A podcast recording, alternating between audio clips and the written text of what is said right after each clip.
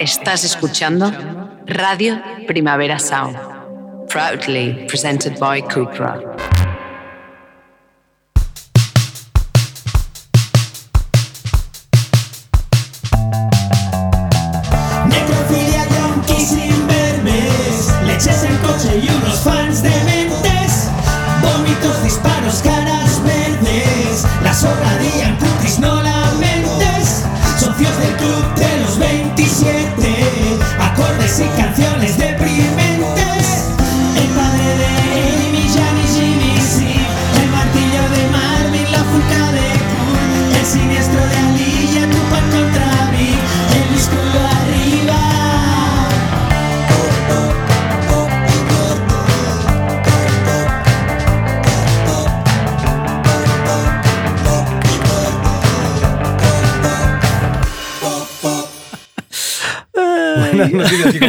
Parar de crear, ¿eh? No puedo parar, sí. Me Estábamos gusta- pensando en hacer la versión soul de- De Pop del jingle inicial. Estaría guapísimo. Nuestra audiencia creo que lo celebraría. Metales. Y me estaba imaginando una de metales. Cuando yo era joven se llamaban vientos. Que vientos suena mucho peor. Vientos. Suena flato, suena flatulencia. Ah, pues a mí casi me gusta más vientos que metales, ¿no? Porque Sí. metales. Metales es más de músico profesional, y Y de- pero, pero por otra parte suena un poco a metal. Tienes exacto. razón tú. Bueno, Eh, hoy, hoy venimos a hablar de. de- Buenas noticias que coma cuenta Ben Javier.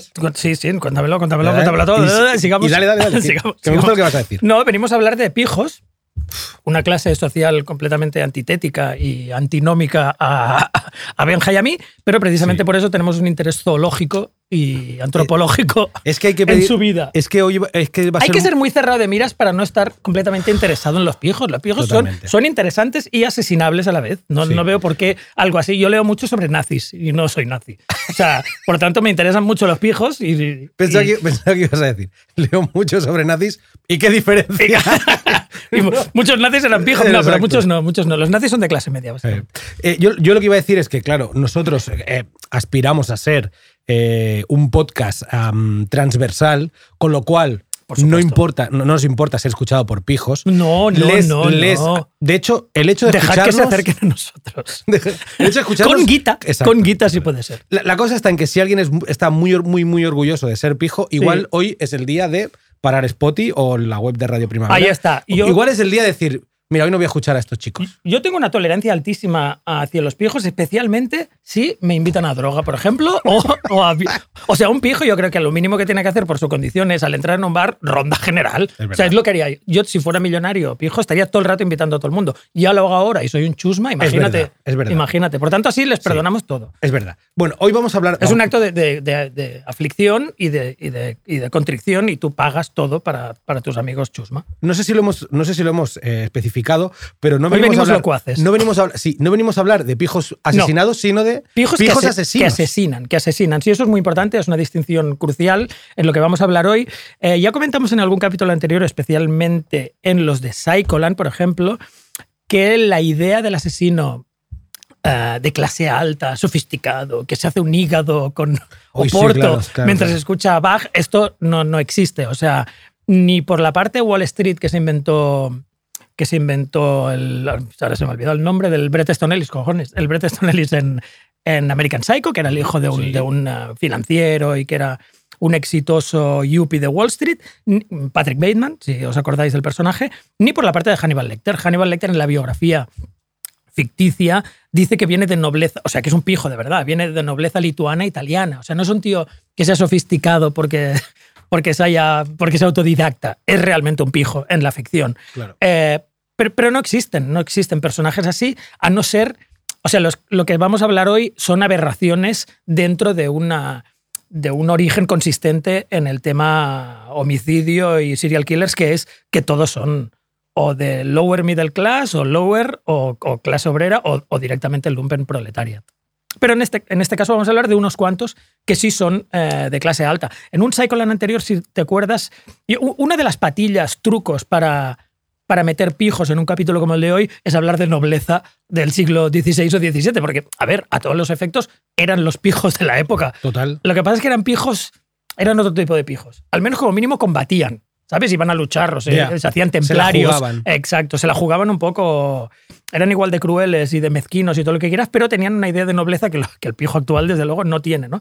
Mm, Pero habíamos hablado de, de Erzsébet que era una condesa, ¿te acuerdas? Correcto. Húngara del 16, Sí. Que, que era una se cepilló como 200 o 300 personas. servidumbre, básicamente. Sí, sí. O sea, cada vez tenía más ama de llaves y cada vez había, cada vez florecía más su jardín, su jardín, o se había hecho un campo de golf delante del castillo de toda la peña que había enterrada ahí, ¿no?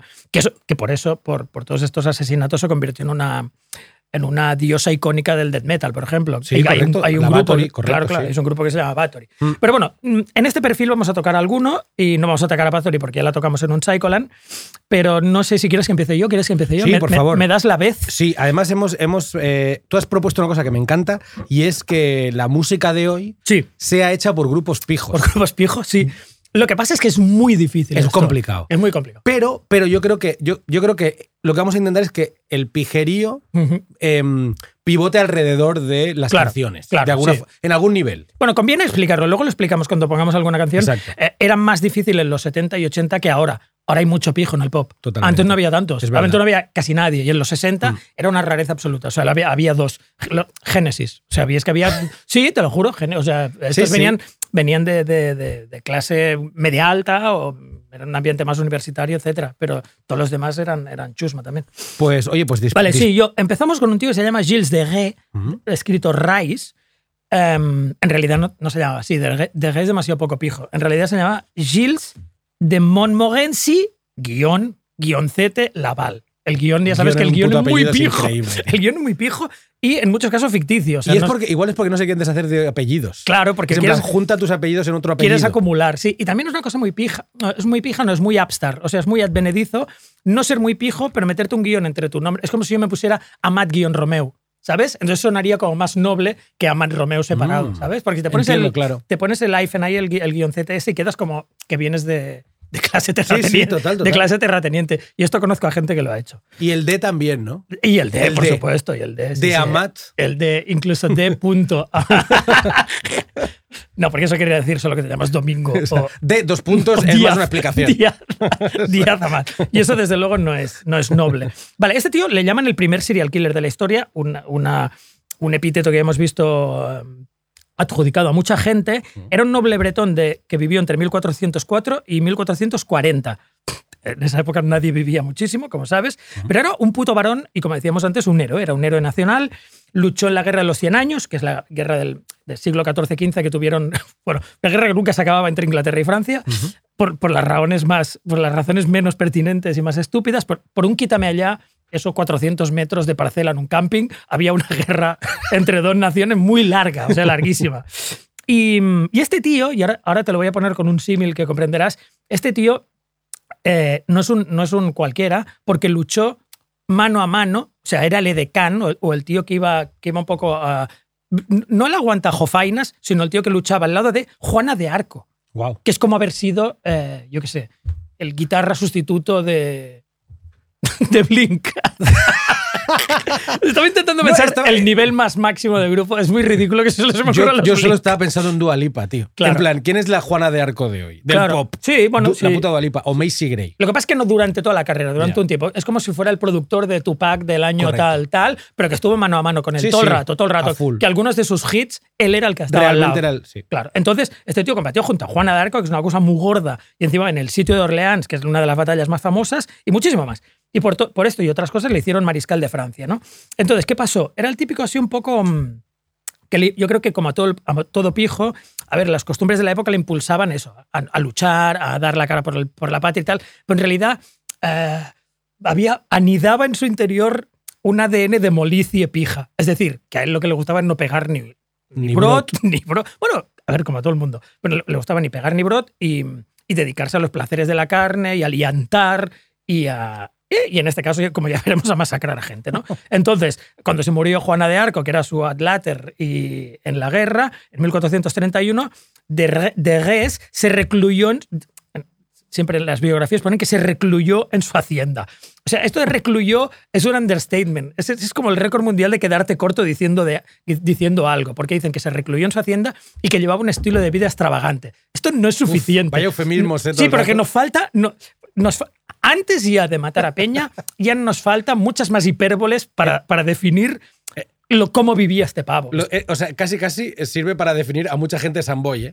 Lleva un, un tipo de vida extravagante. Conocemos a mucha gente así. Este tío no era así. Este tío es, bastantes estadios por encima. Em, porque, por ejemplo, se, se de- se dedicó a dilapidar la fortuna familiar, lo, lo que había ganado pegando espadazos por ahí y también lo que le, lo que le venía por la, por, la, por la fortuna de su linaje, ¿no? Eso Pero se dedicó pijo, ¿eh, a dilapidar. una pijo. de las cosas que me molan de los pijos, al menos, es que no sean pijos conservadores. O sea, que no sean luteranos. Que cojan y se Ah, y se fundan fundan todo en algo o encomiable o da igual, o despreciable o ridículo, pero que se lo fundan todo. O sea, que sean... Los pijos siempre son más interesantes cuando son la oveja negra. La. Totalmente. En Cuando, eso estamos cuando son la oveja negra son descojonantes. Sí. No funcionan muy bien como rock and rollers, son horribles rappers, como artistas son inmundos, pero como ovejas negras son muy guays. Son como protagonistas de las historias que tienen que explicar. La Exacto. gente que puede explicar. Exacto. Igual es guay. Exacto. Sí, como, sí. como protagonista de historias de gente que nos pija. Y, y como terroristas interiores de, de la nobleza. O sea, que tener un hijo así, sabes que te va a destruir todo. No te va a dar hijos, además, porque a él no le interesa nada de eso. Porque, Eh, porque tendría que pasar la fortuna a otro. Claro. No, no, esta Es mierda pa- se acaba es conmigo. mí, claro. Esta O- mierda se y tampoco la voy a repartir en las 100 prostitutas con las que me encamo, ni con mis dealers. Claro, o sea, claro, es claro. solo mío. Eh, entonces este tío no, no solo se recluyó y llevaba un estilo de vida extravagante, llevaba el estilo de vida más extravagante del momento. Estaba completamente... Yo creo que ya estaba loco de atar. Te digo un ejemplo de los 4.000 que hizo. Pero se se esto también es muy pijo. Autoproducirte o hacerte cosas porque sabes que no tienes ningún talento, pero te lo haces tú porque tiene mucho dinero, ¿vale? Claro. Se autoprodujo una obra de teatro que había escrito él, ¡Guau! larga, En el, en el siglo XV. 15, guapísimo. larga. O sea, es como autoeditarse, pero muy, muy, muy a lo loco. Con 140 actores, espera, espera, 500 extras. O sea, o sea, Y dirigiéndolo él muy- desnudo. muy- muy lo- o sea, la- vale que la imagen es un poco anacrónica, pero haciendo esto yo me lo imagino metiéndose rayas, o sea, Totalmente, y diciendo, esto es de put- me ha quedado de puta madre, traed más camellos. Sí, sí. Todo tipo de Todo tipo de camellos. camellos. El que me trae la farlopa y camellos de guay, verdad. ¿eh? Quiero un desfile de camellos, ¿no? Entonces, eh, con eso dilapidó la fortuna familiar entera. eh, habían, empezaron ya los rumores sobre él y abundaban de satanismo, ocultismo y tal. Como no, y esta es la razón porque está en este capítulo de Pop y Muerte, eh, empezaron a desaparecer niños. Eh, en, bueno, en aquella época cuando te enviaban de sirviente, bueno, incluso en el siglo XIX y principios del XX, te enviaban de sirviente a una casa y se tu familia se despedía de ti. Porque ibas, no, no porque fueras a morir directamente siempre, sino porque ibas, ibas a ser un siervo de... a- ibas a vivir a todos los efectos en, el, en la casa de, Claro. de otra familia, ibas a ser... Y eh, a priori aspirar a algo mejor. en teoría aspirar a algo mejor y, y ya no vivías con tu familia, ya no Sí, sí. mantenías contacto con tu familia, ¿no? Por tanto, era mucho más fácil llevarse pajes y sirvientes a, a- a la casa de DG y empezar a matarlos a todos. Em, ahora te, pasamos direct, vamos a hacer un salto adelante y un salto atrás, ¿vale? Vale. En 1440 le detienen por, por algo. Se había peleado, enfarlopado perdido a, a caballo, se había peleado con, con alguien y raptó a un cura del pueblo por error también. Y es- también, a este también me lo imagino como valenciano. O sea, de- del PP valenciano. O sea, súper enfarlopado, loquísimo, dilapidándolo todo, haciendo cosas rarísimas. Entonces, detiene a un cura. Imagínate lo que debía hacer para que alguien de su, de su catadura y nivel le arrestaran. Es lo que te en esa decir. época, que es, es, increíble. que es como, es como la vieja frase que siempre repito en, en nuestros programas de, de Apocalipsis Now. Que te detengan por homicidio en Vietnam es como que te pongan una multa en el circuito de Indianápolis. Totalmente. Pues en esta época lo mismo. Si eras noble, podías hacer todo lo que quisieras. O sea, nadie te decía nunca Y nada. aún así hubo voces que dijeron, Un hay momento, que un momento. ¿Cuántos, niños has dicho que lleva? Le dijimos 200. Hay que, hay que pararlo. Lleva ya 220, se ha pasado clarísimamente. Sí, sí, Vale, entonces eh, le, y le- le detuvieron, le juzgaron. De lo que se le acusó es herejía, sodomía y el homicidio de más de 100 infantes. Guau. Más de 100. Guau. O sea, esto quiere decir dos cosas, Benja. Primero, que, es pe- 199. que es posible que se había cargado bastante peña. Y segundo, que si se llega a cargar 99, le dicen, bueno, va. Ya si, está. si te arrepientes un poco. ¿qué es lo que pasó? Que luego se arrepintió. Entonces, el pavo dicen que bajo tortura, luego hay voces que dicen que no, confiesa que ha torturado, violado y asesinado ritualmente a niños que llevaba secuestrando, bueno, niños y, y adolescentes, ¿vale? Y jóvenes también, que llevaba secuestrando durante los últimos 10 años. O sea, se había tirado desde que Juana de Arcos había muerto hasta el 41, 10 añacos matando ritualmente a, a niños secuestrados. Wow. El emo, el emo del, del amigo Gilles era muy sencillo, que sería ahora el equivalente de si un pijo quisiera matar a alguien así por puro placer, llamaría globo, ¿no? O sea, alguien que él crea, que un pijo crea que es prescindible y que no encontrarán, pues eh, Gilles hacía lo mismo en la época. Eh, cogí- iba por pueblos y, y pedía a, a chavales, ¿tú quieres hacerme de paje? O, bueno, de hecho, sus sicarios iban a pueblos y cogían a un, a un niño y le decían, tal, tú, Gaston, ¿quieres ir a llevarle un mensaje al señor de Gué, tal? Pues eso, una, una mensajería, servicio de mensajería Sí, sí. y eh, se lo mandaban a casa, o sea, eh, niño violado express, te lo enviaban directamente a casa con un paquete de, de Amazon, seleccionados entre la purria local, y entonces eh, aquí verás los niveles de mezquindad de Res, porque para él lo que le, lo que le ponía era todo este ritual. El niño no abría la puerta y le metían con un alfanje en la frente, sino que la cosa tenía que hacerse larga. Hay varias cosas que te van a encantar. En un momento estoy con ellas. Al principio le vestían con ropas espléndidas, porque si era de la purria local, entendemos que iba vestido con harapos y hecho una mierda. Eh, no hice en ningún sitio nada de ducha, porque en esa época eso no se consideraba. Nadie se duchaba nunca y nadie siquiera. notaba, nadie notaba el, el hedor almizcle ajeno. Le daban una cena y mm, copiosa y heavy drinking, y hablamos de drinking también de la época, no eran vinitos naturales de No, ahora, no. era aquella especie de hidromiel, yo me lo imagino sólido, ¿sabes? O sea, como un trozo, como un caldo de. Navidad, pero gelatina. claro, claro, yo me imagino gelatina, gente bebiendo gelatina. Wow. Entonces, justo, justo cuando acaba de comer, se le comunica su destino. Wow. O sea, no le dejan ni hacer la siesta, ni... ni- con el rutet. Eso es lo que me imaginé. De hecho, apunté indigestión. Sí, o sea, claro. dispepsia inmediata. O sea, te acabas de meter medio faisán con miel y de golpe te, te dicen que vas a ser asesinado y violado ritualmente, ¿no? Entonces, eh, en plena indigestión y sin darle al casel ser ni nada, le desnudan, le cuelgan de un gancho, eh, o sea, le cuelgan de un gancho pero le dejan atado y de Reis lo primero que hace es masturbarse sobre su tripa o muslos. No entendemos hasta qué punto asco de eso era maravilloso o no, pero es tripa o muslos. No es en el ojo, no es rectalmente, es tripa o muslos. Entonces, esta es la parte que te va a encantar. Que esta es muy, es muy crueldad de pijo, ¿vale? Le desatan y le dicen que era una broma. Que No, dice, hombre, hijo de no. puta, hijo de puta. Y si ha llegado aquí a, ya mátale, ¿eh? No- Es que es esa mierda. es doblar, o sea, voy a doblar el sufrimiento de, de la patuleya. Quiero que sufran aún más. Entonces, le dicen que es una broma, el pavo se lo cree, y justo cuando se lo cree, puñalada, decapi- Hay varias, hay- lo hacía- iba cambiando también, porque como era pijo se cansaba mucho de las cosas, ¿no? Entonces era decapitación o, o degüello, eh, luego mm, algo más de, de- de- de masturbación, y Masturbación. y sodomía, por supuesto, eh, necrofilia, y luego hay una parte que también te va a encantar que es muy de pijo, que es cuando aún no estaban muertos, esto lo he leído así, eh, tal cual, le gustaba sentarse encima de los agonizantes y reír.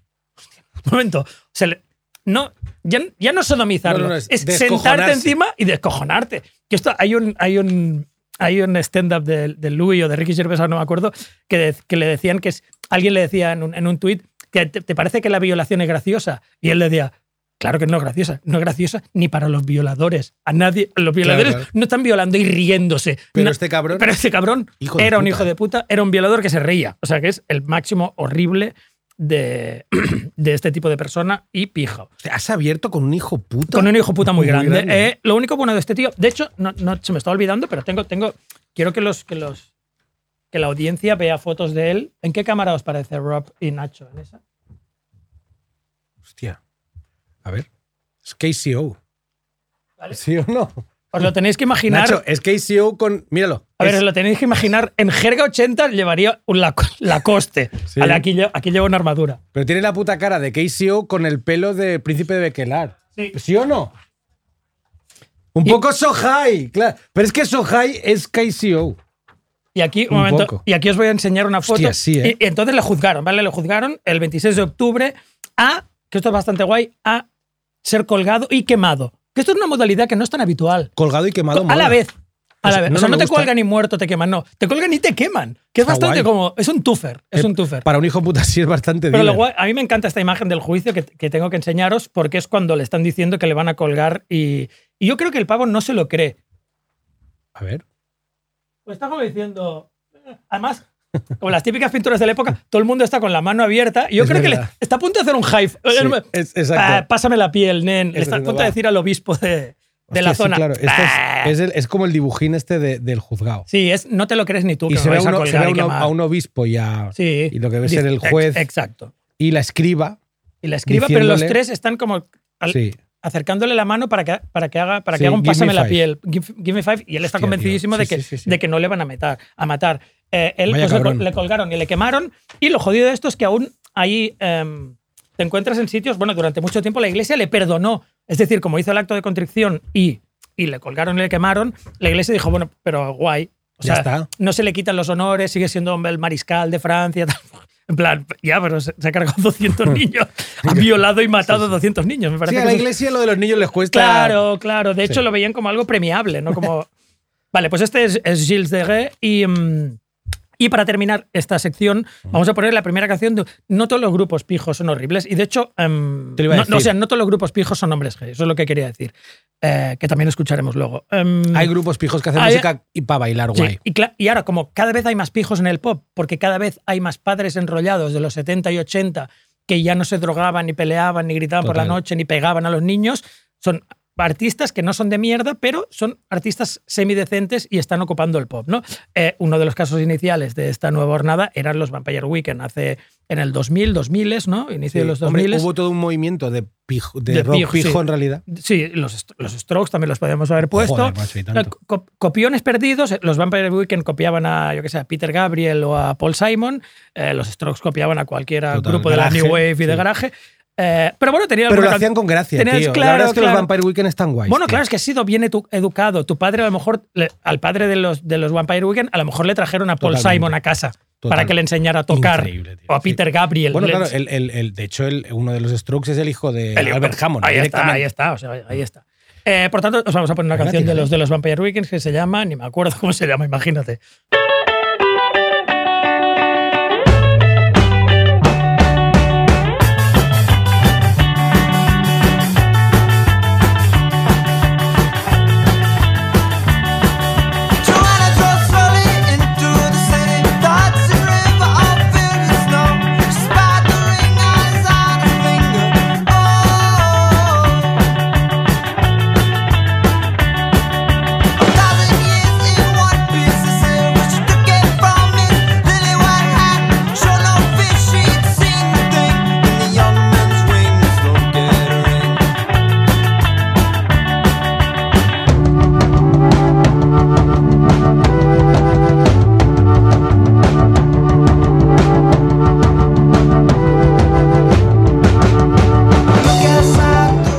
No hace falta abusar, ¿no? Tampoco. El videoclip está guapísimo, La además. canción se llama A-Punk o algo así. Sí, es verdad. Pa- es verdad. A-Punk o algo A guion no sé qué. A guion punk, sí. Sí, está muy guay, tío. Eh, a mí los Vampire Weekend no, no, no me desagradan, la verdad. Yo- no, yo- les, no les sigo, no tengo sus discos. Yo en el furor populista al momento me compré el LP y me lo vendí al cabo de muy poco porque no había suficientes hits y porque no me había suficiente chicha. Pero tenían un par de hitillos. Sí. sí, últimamente. Y jerseys, jerseys impecables. Muy guapos. Impecables. Sí.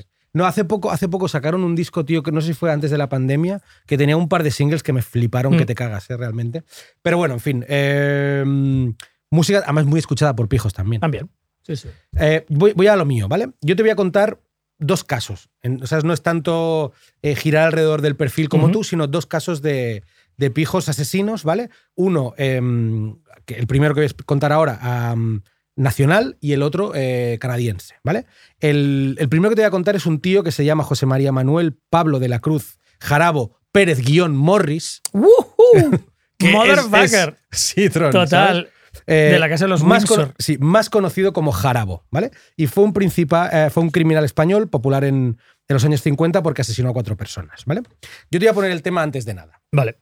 Claro, cuando, cuando, cuando me planteaste la opción de hacer música de pijos, eh, yo estaba, estaba dándole vueltas a, pues, a algunos clásicos, pe- pensé incluso en Carolina Durante, que son pijos y tiene una canción que trata de, se llama Cayetano Ujú. y que habla de pijos, pero claro, el tío se llamaba Jarabo y pensé, ¿puedo poner Jarabo de palo? O sea, son suficientes. Digo, son, son suficientes. No me lo esperaba pero, esto, pero ¿eh? que de repente O sea, pensé, de repente pensé. Es justito incluso para... para, es muy malo, para- pero pensé, lo primero que pensé, "Eh, puedo poner, porque yo dije, los, don, los dones, en paz descanse Pau, seguramente eran pijillos, tenían Bueno, pinta, sí, ¿no? sí, sí. No veni- pero bueno, en cualquier caso, eh, lo alguna finca, alguna finca en el. Empordà había. Algo había, sí. Eh, entonces me pareció que igual Jarabo de Palo era demasiado, Demasiado, malo. Y, y entonces pensé, tío, me vino, o sea, me vino a la cabeza una canción que, que se llama eh, El Madrid de los Austrias, porque todo esto pasa en, en- en Madrid en los 50, que es de un grupo que se llama Ornamento y Delito, que es un grupo madrileño, pero que realmente es, es tres cuartos vizcaíno, que no- tengo claro que sean realmente pijos, pero, pero forman parte de ese indie de principios del- de los 10, que eran como todos muy pijos y, Ujú. y- y- y todos los que lo escuchaban también eran como muy pijos. Y fue como la decadencia esta pija del indie. Eh, y, ficharon por Limbo Star. ¿sabes? Sí, o sea, quiero decir que. Sí, sí. Llevan buenas carlistas, eso ya, ese guiño, ese guiño Sí. ya es suficiente. Pero es universitario. Pero la canción está de puta madre. Y se llama eh, El Madrid de los Austrias y suena así.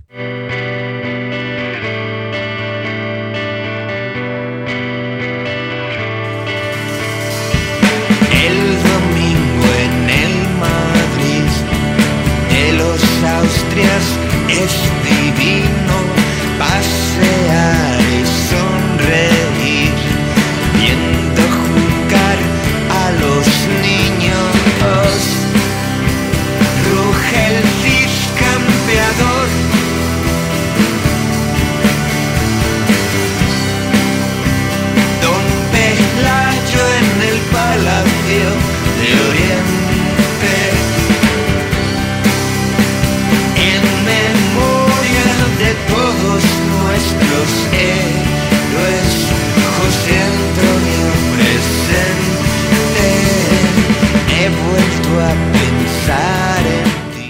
Pues habla de- Has puesto un poco mi música menos favorita. Del mu- de la Después historia, de ¿no? los catarras, yo creo que es esto. Sí, es que hubo. Sí, a mí yo tengo que reconocer que a mí Ornamento de Delito me molaban bastante. Este disco me lo gocé bastante hace, hace 12 años ya. Y, pero es cierto que fue como la- la- el último coletazo de algo que ya se venía casi 20 años haciendo. Es que realmente yo creo que. O sea, no quiero, no quiero hablar mal de nadie, pero lo voy a hacer. hay, ya llevas mucho, un rato hay, haciéndolo. mucho, hay mucho periodista pijo Sí. que alargó, ala- creo que ayudó a que se alargara algo que naturalmente no se hubiera alargado. Y que ya era pijo en su inicio. ¿eh? El, el- Sí, el- por supuesto. El, Es- tui, el tui y el mal llamado tontipop, eh, exceptuando dos, dos, dos ejemplos, dos aberraciones chusmeras, es eh, 100% Total, pijo. Y el noise pop es pijo. to- todo lo que pasó, todo el sí. indie español. Para eso, el pequeño circo de.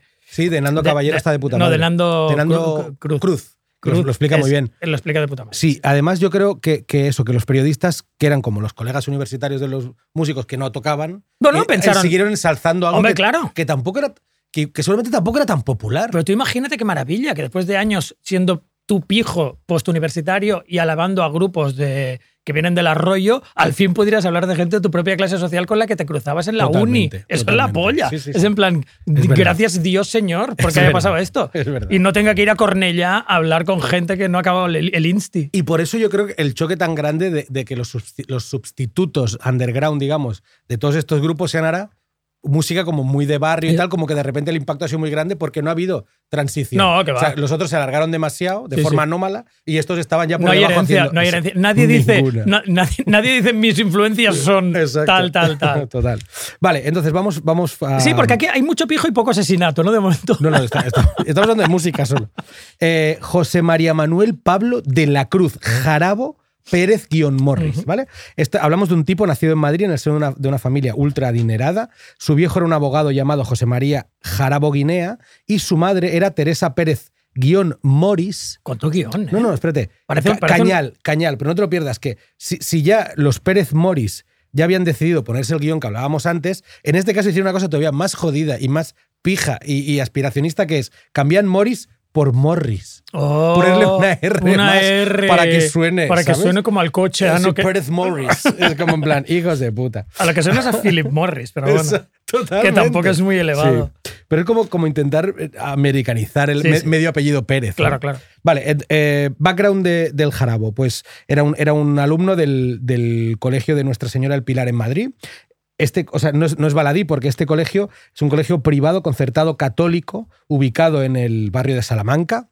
Y entre sus, entre sus muchos alumnos célebres, porque no son pocos, eh, encontramos pijos de la talla de Juan Luis Cebrián, fundador y director del país, José María Aznar, que es un tío ultra mazao, Ya. y aspirante a texano, a tejano, A tejano.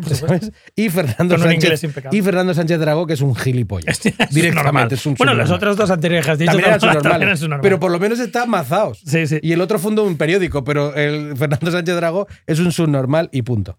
La familia se traslada a Puerto Rico en los años 40, en, yo eh, supongo que coincidiendo con el, el fin de la guerra, cuando Jarabo tenía 17 años, ¿vale?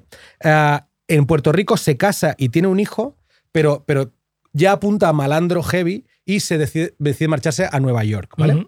Eh, en, en- en Nueva York pas- se pasa cuatro años en la trena por traficante y pornógrafo, ¿vale? El Guau. tío, sí, es bastante heavy. Y de los acaba 50, el Nueva York de los 50. del ¿eh? Nueva, de lo- Nueva York de los 50 o, o- sí, quizá late 40s. Late 40s, vale. Pero lo acaban echando de Estados Unidos, tío. O sea, que esto es un poco también en plan.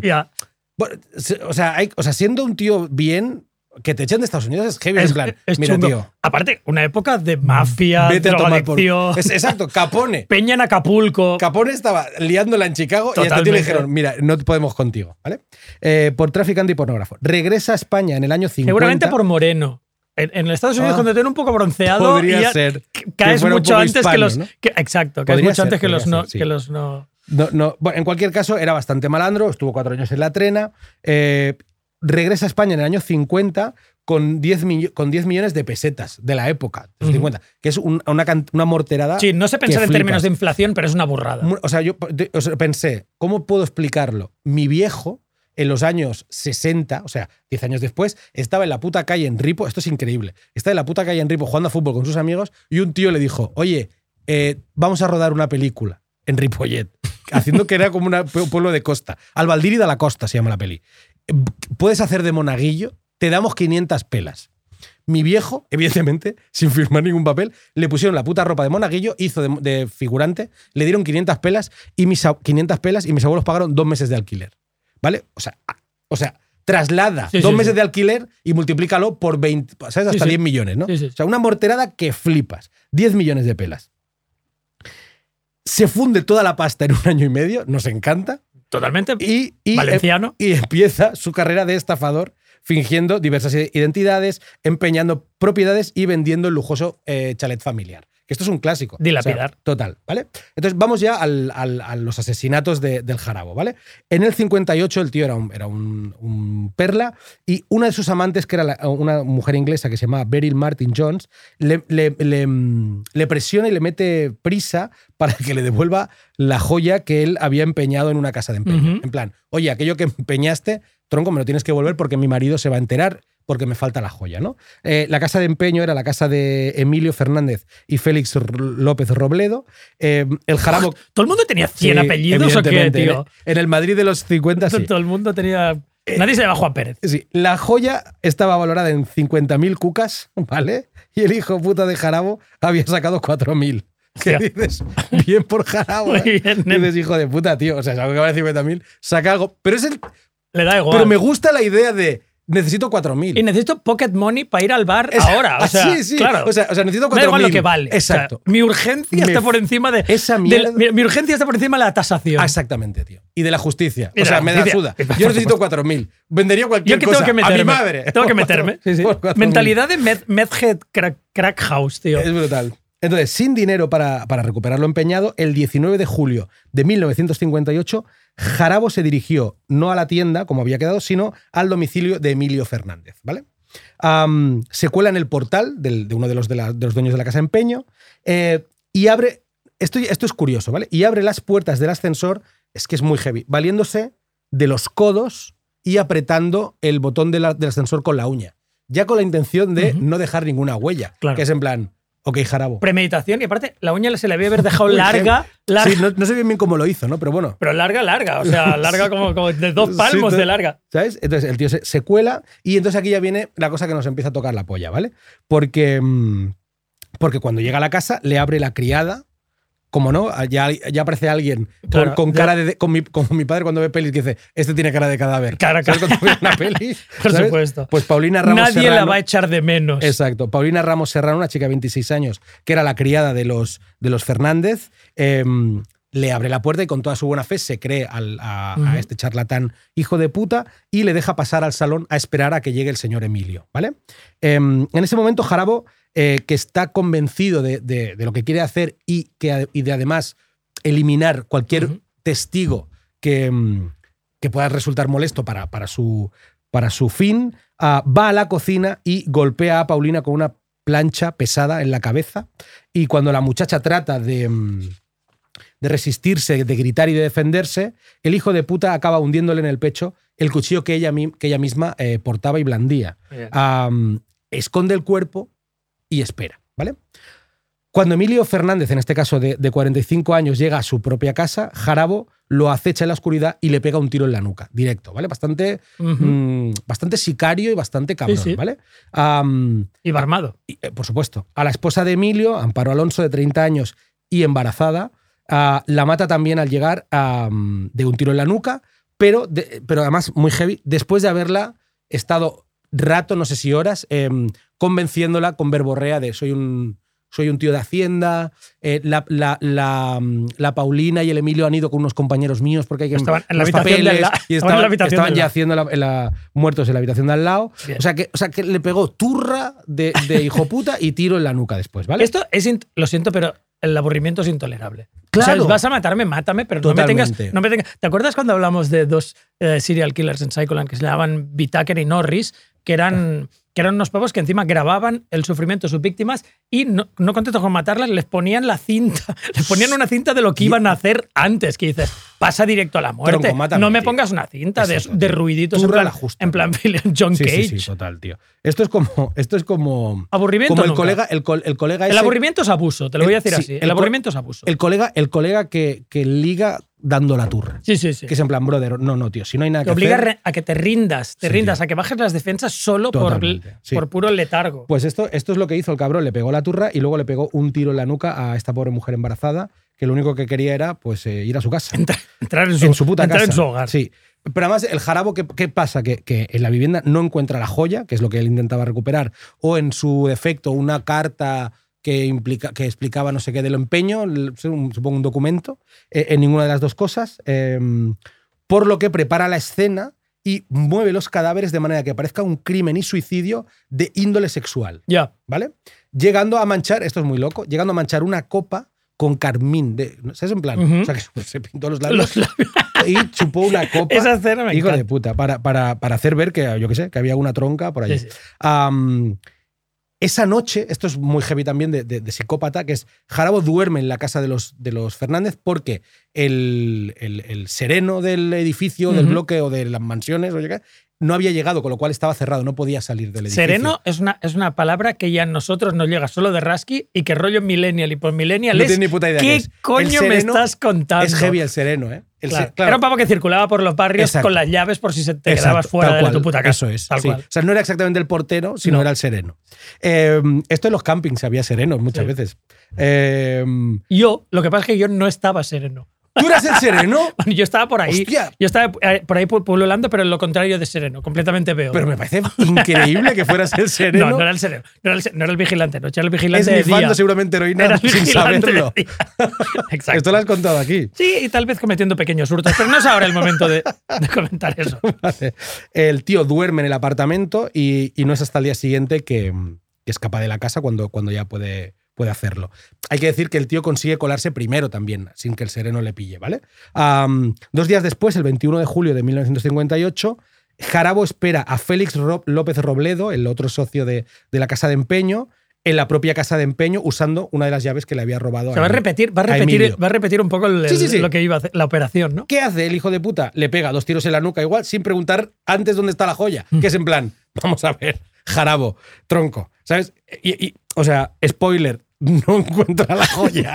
que es en plan, tío, te has cepillado a cuatro personas. Ask first. El robobo de la jojoya. Shoot later. Tronco, shoot later. Total, que no pregunta, evidentemente hace un registro completo por toda la casa de empeño, no encuentra la puta joya ni la carta, pero aprovecha para, para mangar algunas cosas de la casa de empeño y se cambia el traje, llevando el suyo a una tintorería como de confianza. ¿Sabes? En plan, y les cuenta como que ha tenido un. He tenido una pequeña reyerta. No, de caza. Es mucho mejor. He tenido una pequeña reyerta con unos americanos de la base de Torrejón de Ardoz que llevaban bates Mm. y nos hemos liado a hostias y mira cómo voy de, de sangre, ¿vale? No está mal la excusa. Es- bastante ba- los- flipante. me fallan los bates, pero bueno. Bates de béisbol, sí, no claro. sé. Supongo que el tío, pues yo qué sé, se flipó. Es que era un flipado seguro, Claro. Jarabo, ¿eh? Am, drogado, ¿eh? yo creo que también drogado. pues se meter. Y entonces el tío dice, ok, deja, o sea, me he cepillado no sé cuánta peña. Dejo el traje en la tintorería y dice, ¿qué hago?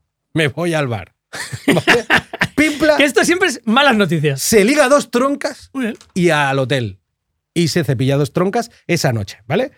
Mientras, o sea, con, o sea, con la esperanza de ir al día siguiente a recoger su, su traje limpio. ¿vale? Y habiendo dejado un reguero de cadáveres a su paso. Ah, totalmente. Y la mañana del 22 de julio, la policía, que lo estaba esperando en la tintorería, ¿sabes? lo, lo detiene por fin eh, cuando él pretende recoger el, el traje limpio. Ah, el tío no pone ningún tipo de resistencia, es conducido a la Dirección General de Seguridad en la Puerta del Sol y, antes de empezar a declarar, pide que suban comida de no sé qué restaurante de puta madre para todo el mundo. En plan, aquí, hoy aquí todo el mundo a comer. Una botella de coñac francés y una inyección de morfina. Ah, en plan, ahí eso lo explica Vaya, vaya, vaya. Morfin- morfinómano. Muy bien, ¿eh? En Qué plan. guay, muy bien, Papeo, tío. coñac y morfinita. Pero eso es lo que decíamos al principio, que los pijos, tío, Sí, mo- la verdad que- mola que... al menos inviten, ¿no? no, no, invitó Vas a a toda la peña. cárcel e invita a todo el mundo. Pero tío. es que por eso pasa luego que estos hijos de puta son como, o sea, todo el mundo sabe que son unos cabrones y es como difícil tratarles mal, tío. Claro. Porque te hacen como, como, como, como la envolvente, tío. Claro, claro, por supuesto. Y aparte el pijo, si algo sabe de nacimiento de una forma completamente genética, Es el bienquedísimo, ser el, ¿no? es ser el simpa del bar. O sea, eres el simpático del bar, invitas a todo el mundo, todo el mundo te ama. Totalmente. Luego a lo mejor les desahucias de sus casas, pero les has invitado. Exacto, primero. les has invitado. Ah, bueno, pues evidentemente con, con el, con el cóctel de papeo, coñac y morfina casca todo y dice que se arrepiente de la muerte de las dos mujeres, que no, no, no, no, le, no le gustan, pero que se arrepiente cero de haber matado a los dos Prestamistas. A, a los dos prestamistas, correcto. Eh, finalmente, el juicio de Jarabo se, se lleva a cabo el 29 de enero de 1959. de 1959. Ah, en el juicio, ah, perdón, en el Palacio de Justicia de Madrid, y la sala se llena de famosos y conocidos, entre ellos artistas como, como Sara Montiel, Zori y toreros que debido a la- al morbo de quizá una de las causas más importantes de la década y asisten allí a ver qué coño ha pasado. Que esto es guay porque, bueno, es guay, sí, es guay porque es una cosa como que se ve poco aquí, ¿no? En plan, la vemos mucho en las pelis americanas como el, el, el concepto este de, de juicio mediático Sí, con, con, con, con VIPs em, en, el, en el público y, y pasó algo parecido en los 50. Realmente hubo un puto asesino serial de alguna forma que se cargó a cuatro personas y que fue como lo más flipante ¿no? de, de- de la década. Durante los cinco días que duró el juicio, Jarabo estrenó traje cada día. Esto, es, Qué esto guay. hay que decirlo a favor. Hay que, hay que envidiar a los pijos que se pueden como hacer buen pijo, trajes todo el rato. como buen pijo de mierda. Eh, estrenó un traje cada día y ah, finalmente fue condenado a garrote vil. Uf, Sí, espérate, espérate. Y, y, y hay que decir que la ejecución fue difícil. Es decir, garrote vil es muy chungo. Es el ¿vale? peor. Es lo peor. es el peor. Pero si además tu verdugo, es que esto me encantó cuando lo leí, tu verdugo no está muy fuerte y se ve que tú tienes un pescuezaco que flipas, que es el caso de Jarabo. Así, ¿no? Estuvo como 25 minutos, tío, para, para acabar con él. Porque, claro, es que si tú realmente, piénsalo, si tú coges a, yo qué sé, pensemos en un tirillas, eh, Almeida, el alcalde de Madrid, intentando hacerle garrote vil a Fernando Alonso, claro, es que es imposible Claro. ese pescuezaco. Co- Pero lo contrario, por ejemplo, Almeida, con, un- con uno de esos cordones de, de la bolsa de bimbo, hace hace un nudito, flit, Ya está, sí. y notas el catecrec. También tengo que decir que la, que, que la, que la agonía durara 25 minutos en Pop y Muerte nos la suda Jarabo. Totalmente. Que te den por culo por haber matado a, a una pobre trabajadora, eh, seguramente de working class de puta madre, Sí. como era Paulina, la, la chica de la ama de llaves, y, y ahí te pudras. tío. Siempre, siempre el fuego amigo, siempre las clases obreras siempre pillan. Totalmente. En, la- en las guerras Siempre, también, tío, siempre somos sí. los que pillamos. O sea que le follen, le Que follen al Jarabo de le follen palo. al jarabo, sí. Em, pues no, yo voy a poner la canción luego, pero y voy a pasar casi directamente al siguiente tipo, que es alguien que tú conoces y que todo el mundo conoce, porque se le hizo una serie muy famosa que se llama The Jinx en el 2015. Eh, Y es un tío que se llama Robert Durst, que yo no le conocía antes de, de ver la serie. Él era heredero de una fortuna de... ¿Te acuerdas del documental este de Jinx? No, The Jinx quiere decir como el... The Jinx es el, el cenizo de una fiesta. ¿Sabes? El, el- el que te amarga la Sí, sí, el fiesta. el que te amarga la fiesta, el que está como rundinaira, cabrón, el que se mete con tal, el que saca cosas que no tocaban. El cenizo. Es un puto cenizo. El cenizo de una puta fiesta, sí, el de Jinx, el, el que te va a chascar el fin de año, ¿vale? Mm, Y este tío era el heredero de una, for- una fortuna de real estate americana. Eh, su padre era un magnate que se llamaba Seymour Durst. Y, y aparte leí que había inventado una cosa que al principio no entendía lo que era, pero creo que es, ¿sabes? El- el- la cadena esa con números que ves en Times Square en Nueva York, donde salen los resultados de bolsa, por ejemplo. Sí. Eh, Con el, Sí, con- sí. con el- pues Tuki, tuki. había, había inventado eso. Pues Wow. yo qué sé. No sé si. Hay que tener muchos billetes. no sé si es una cosa de mucho mérito. Bueno, pero hay que tener muchos billetes para inventar lo que cuentan los billetes. Los billetes, claro, era, era su hobby. Claro, claro. O sea, quiero decir, el que inventó la máquina de contar billetes no era pobre. O sea, el, claro, o sea, porque no tenía nada con qué experimentar. claro, no un, le iba a un hacer pobre hacía dos. claro. Total. Es que y para hacer la máquina, ¿con qué probaba? Con cartón, con con con naipes, Claro, con naipes, claro. Pero no es de la consistencia adecuada, por Exacto, tanto, claro, tienes que hacerlo con billetes o- algo que, que- se le asemeje. Es así. Vaya, pues este, el señor este que había inventado esto em, era muy, muy, muy rico, era un magnate. Y, y este tío, a ver, mm, como ya hemos dicho muchas veces y hemos leído en innumerables novelas y hemos visto muchas pelis y la historia nos lo demuestra, eh, y una serie colombiana-venezolana lo decía, los ricos también lloran. Eso es así de claro, es un cliché, pero es así de claro. Eh, es decir, eh, la riqueza o la fortuna no hace, no hace directamente la felicidad. No sufrirás. eh, Ayuda, ayuda Ayuda, acojonantemente. ayuda bastante a muchísimas cosas. Flipante. Pero entonces eh, padeces otra, así como en el siglo XVI, pues padecía gota, pues eh, en muchos otros casos padeces otro tipo de enfermedad que no son tan de, de work- la working class. Padecemos hacinamiento, padres violentos y tal, pero los pijos lo que padecen es eh, un desamor muy profundo, Sí, por ejemplo. abandono emocional. Abando- abandono total, ¿vale? Abandono total mientras estás, mientras estás jugando con, con todos los muñecos de Star Wars. Mira, esto es otra cosa. Contabilizo la riqueza de un niño con tener todos los los muñecos de Star Wars. totalmente. Todos. Eh, pero bueno, es, es desamor, es infelicidad, son padres crápulas o increíblemente ambiciosos, ul- ultra adúlteros y con posibilidades para, para efectuar sus adulterios, eh, con madrastras casi siempre. Ya ves, y, y, por tanto, esto no hace eh, tampoco. Por eso muchos pijos son tan mezquinos, Claro, crueles porque y, lo- los han educado y la bordan la, en psicopatía, porque, porque ellos lo que han visto es abandono y, y una cierta sociopatía, desamor, crueldad, ambición enloquecida, ¿no? Por tanto, este tío ta- se volvió loco, pero también le volvieron loco porque su familia, evidentemente, sudaba de él. Mm, Por las fotos que he visto, no es que fuera un adefesio, pero tampoco era Paul Newman. Era un poco. ¿Sabes el típico pijo que tampoco era deportivo Ya, ya, y tal? Tienes que empatizar un poco con él. Y, y aunque fuera un poco brillante, era demasiado asocial y demasiado tímido para ser el, el pijo guay del que se enorgullece el padre, ¿no? Que esto es el- un puto drama en plan Succession ya. Ese es, el, ese es el pijo que, con el que te haces colega en el Insta. Un, po- un poco colega y el, y el que, si no hubieran ido así las cosas, se hubiera acabado juntando con Chusma, porque en su Total, familia, en su total. familia le tratan a, a palos, ¿no? Aparte le pasaron traumas. Este sí que le pasaron traumas gordos, que esto se ve en el documental. Está ficcionalizado de una forma un poco cutre, pero a los siete años ve a su madre tirándose del, iba a decir balcón, su casa no tenían balcón, tenían una pedazo torre que Claro, flipas y se tiró, se suicidó. Eh, en el documental, en la parte ficcionalizada, dicen que su padre, pero esto luego lo ha desmentido otra gente, que su padre le llevó a la ventana y le dijo, mira, mira, que esto es un poco, pero- sin saber que se iba a pero- matar. En plan, mira, mira, tu mamá está ahí. Pero mi madre está en el puto. ¿Qué coño? ¿Qué es Batman? ¿Qué hace, qué hace, en, qué el tejado mi vieja? Es Mary Poppins. Y, y no solo Mary Poppins Batman, slash Batman, y encima va y se tira. ¿Vale? O sea, se tira, ve, ve a su madre morir. Luego, lo que te decía, eh, a mí me interesa mucho la sibling rivalry, ¿no? Que se dice en inglés, la, la- la- la pugna entre. la pugna fraternal, la pugna entre hermanos, ¿no? Porque uno es más guapo, porque el otro es mal tal, porque uno más no sé qué. Y en este caso, él eh, se llevaba horriblemente mal con, con el hermano que tenía más cerca por edad, porque el otro era, pues eso, más guapetón, más atlético, más simpa, y él era.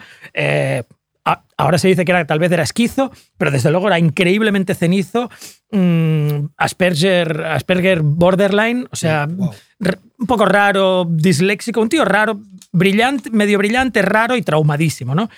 Eh, bueno, tan traumado y tan pesado y tan jinx y cenizo era que al final le echan de la compañía, o sea, la compañía gigantesca, Durst, eh, Fundada eh, por su viejo. por su viejo, al final, o sea, le, le echan, eh, de- le hacen un buyout, que es que te dan 60 billones, da igual, te dan Sí, sí. una morterada increíblemente increíble. alucinante, pero claro, lo que te están haciendo es algo muy triste. O sea, Es muy heavy Te vuelve eso, ¿eh? muy rico, pero es un golpe durísimo visto- sí, a tu autoestima a y, a, y a- y a todo, y a, tus, y a tus lazos de sangre también, ¿no? A mí me han contado historias de futbolistas muy forrados Ujú, que tenían a su viejo palmándole pasta, pero a cholón, Claro. y no los, echa- no los echan porque les Claro, vale la pena. claro. O sea, que te echen es, tiene que ser Claro. lo más humillante del mundo. Es, lo ma- es horrible, sí, es horrible. Entonces, em, como mucha gente ha visto la serie y, y tampoco me quiero alargar tanto los crímenes, era un tío que estaba torcidísimo, consiguió casarse por razones incomprensibles para, para mí, por- pero, pero se casó. Y con una, con una mujer que se llama Kathleen McDorm- Mac- McCormack, luego, luego Durst. Y, eh, y, y habían, habían eh, rumores de que era abusivo, de que se ponía violento y tal. Y al final, y al final se la cargó. O sea, de- esa desapareció. Eso es lo primero, desapareció y él adujo que no sé qué, no, no sabía dónde estaba, que se había cogido el tren, bla, bla, bla. No, no se la, no la encontré. Eso al principio no la Cogió encontré. el transporte público. Que eso ya tendría que haber, flipa, tendría ¿eh? que haber alertado a la gente. O sea, En un momento, ¿qué hacía tu mujer millonaria pillando, el pillando los ferrocatas? Durst. en, en Trinidad Bella. tu teoría hace aguas, viejo. Guay. ¿Qué hacía la Trini? Exacto. Pero me gusta, me gusta el concepto de No, decir, pero sí que iba- "Eh, a ver, algo peligroso. Sí que iba en tren, el transporte Ya, público. pero te tienes que imaginar el Lorient Express. ¿eh? Ya, no cogió cualquier puto tren. Cogió un tren que iba de, de- de, yo qué sé, de las Hampton a, a- a New York o, o a, o a New Hampshire. Eh, em, luego, una colega suya, de, de nuevo lo resumo, lo paso muy rápido, pero una colega suya que era la que posiblemente a él, él le había confesado lo que sí que había pasado con la mujer, también se la carga. O sea, se la carga eh, execution style, o sea, de, de Wow. un tiro. Eh, y luego, cuando se reabre el caso de la esposa, porque, porque, Claro, claro. por- porque ha muerto la, la O colega. sea, o sea, lo pinzan por la colega y dicen, uy. sí, todavía no le he empezado, ¿eh? espera. Ah, vale, vale, vale. eh, cuando se reabre el caso, él va, él va aduciendo excusas, tal, no sé dónde está el tal, pero justo cuando, cuando muere también la amiga, Sí. eh, que se le ha cargado Execution Style con un tiro, él se, se da la fuga. Se da la fuga de una forma muy cachonda, que es eh, que se muda, se, se fuga a otra ciudad, a Gals- al Galveston, que está en Texas, Galveston, Texas. y se hace pasar por mujer muda. O sea, es decir, se pone una peluca y deja de hablar muy con nadie. Porque esto ya, la idea sobre el papel, ¿sabes, lo- ¿sabes aquello que dicen? O sea, de en mi mente tenía sentido. Eh, Sí, los pantomima, que les En- queremos. en En, su cabeza era espectacular. Es era flipante. O sea, ya sé lo que voy a hacer. Me voy a ir a Galveston a hacerme pasar por mujer muda. Mm, ¿Hasta cuándo puede llevar esta pantomima y nunca mejor dicho? De ir a supers. Ya, o sea, para no llamar la atención, está llamando a saco la atención. Totalmente. Un tío con cara de señor que no habla, Que no habla. que señala para pedir eh, los flanes, es una cosa muy rara. Entonces, en el diciembre del 2000 se carga la otra y eh, ya él está, él está desaparecido, no saben dónde cojones está. Y en octubre del 2001, partes de su vecino Morris Black aparecen flotando en la bahía de Galveston. Partes, ¿eh? Partes de su vecino. Partes. Total. O sea, a Morris Black se lo cargó. Eh, entonces ya sí que le detienen. O sea, le detienen y antes le habían dado fianza y tal. Le detienen. Le vuelven a dejar una fianza de 250 mil dólares. Si eres un Durst, esto no es nada. O sea, eh, y, y esta es la parte más, más eh, cómica y chocante. Ríete de lo de la mujer muda. Porque tienes ya dos sospechas. Tu mujer está desaparecida, pero ya la peña. En la calle se sospecha que, que- que la has asesinado tú. Tu vecino ha aparecido a cachos. Y una colega, que por cierto, cuando hizo lo de la colega y se la cargó, envió una carta, que aquí todavía no se sabía que era él, eh, diciendo que, había, que buscaran al cadaver, el cadáver, que es una. Cadaver en, en inglés es una palabra mm, muy rara. Nadie la utiliza, ¿sabes? Dices body, dices mil cosas, pero cadaver es una palabra de pijo. Total. O sea, de pijo, de algo, de un tío leído, ¿vale? Em, entonces, cuando, cuando pasa todo esto, el 30, ya, ya, ya le están buscando y el 30 de noviembre, que estaba fugado, le pillan en un súper, le pillan en un súper robando tiritas y un sándwich de pavo. Esta O sea, tío. pijo, loco, Esta ultra mierda, loco, cleptómano. bolsillos llenos y espera que en la cartera lleva 500 pavos. Hijo o de sea, puta. what the f- ¿qué estás haciendo? Esta movida ¿Qué es heavy. haces? Mucho rico cleptómano, ¿Qué ¿eh? de mierdas pequeñas. Claro, ¿qué, qué, qué, qué se te pasa? Bueno, pero aquí el tío debía estar delirando de una forma muy heavy.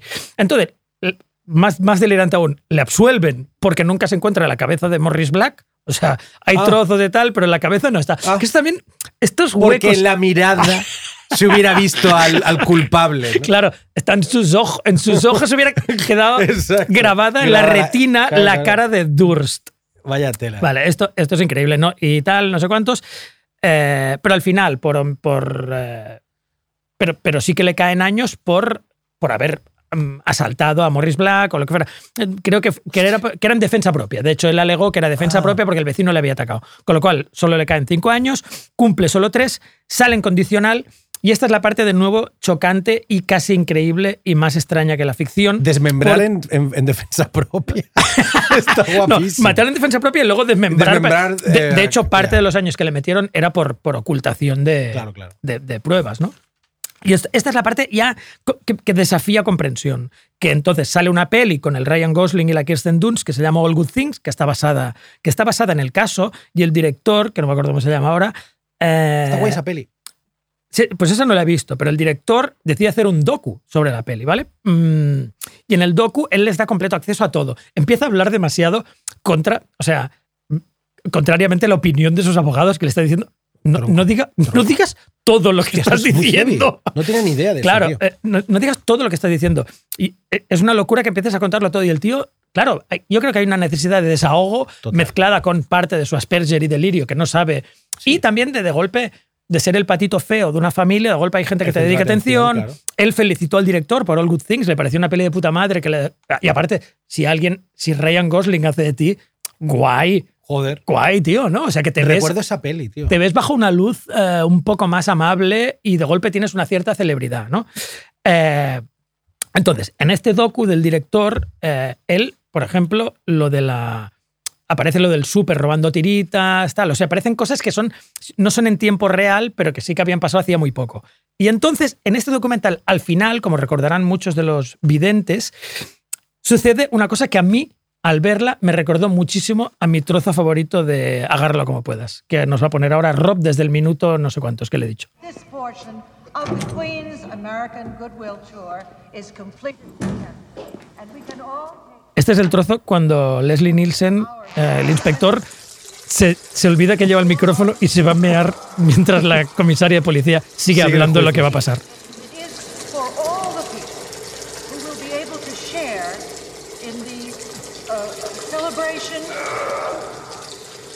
Especially exciting, will be the Queen's public appearances.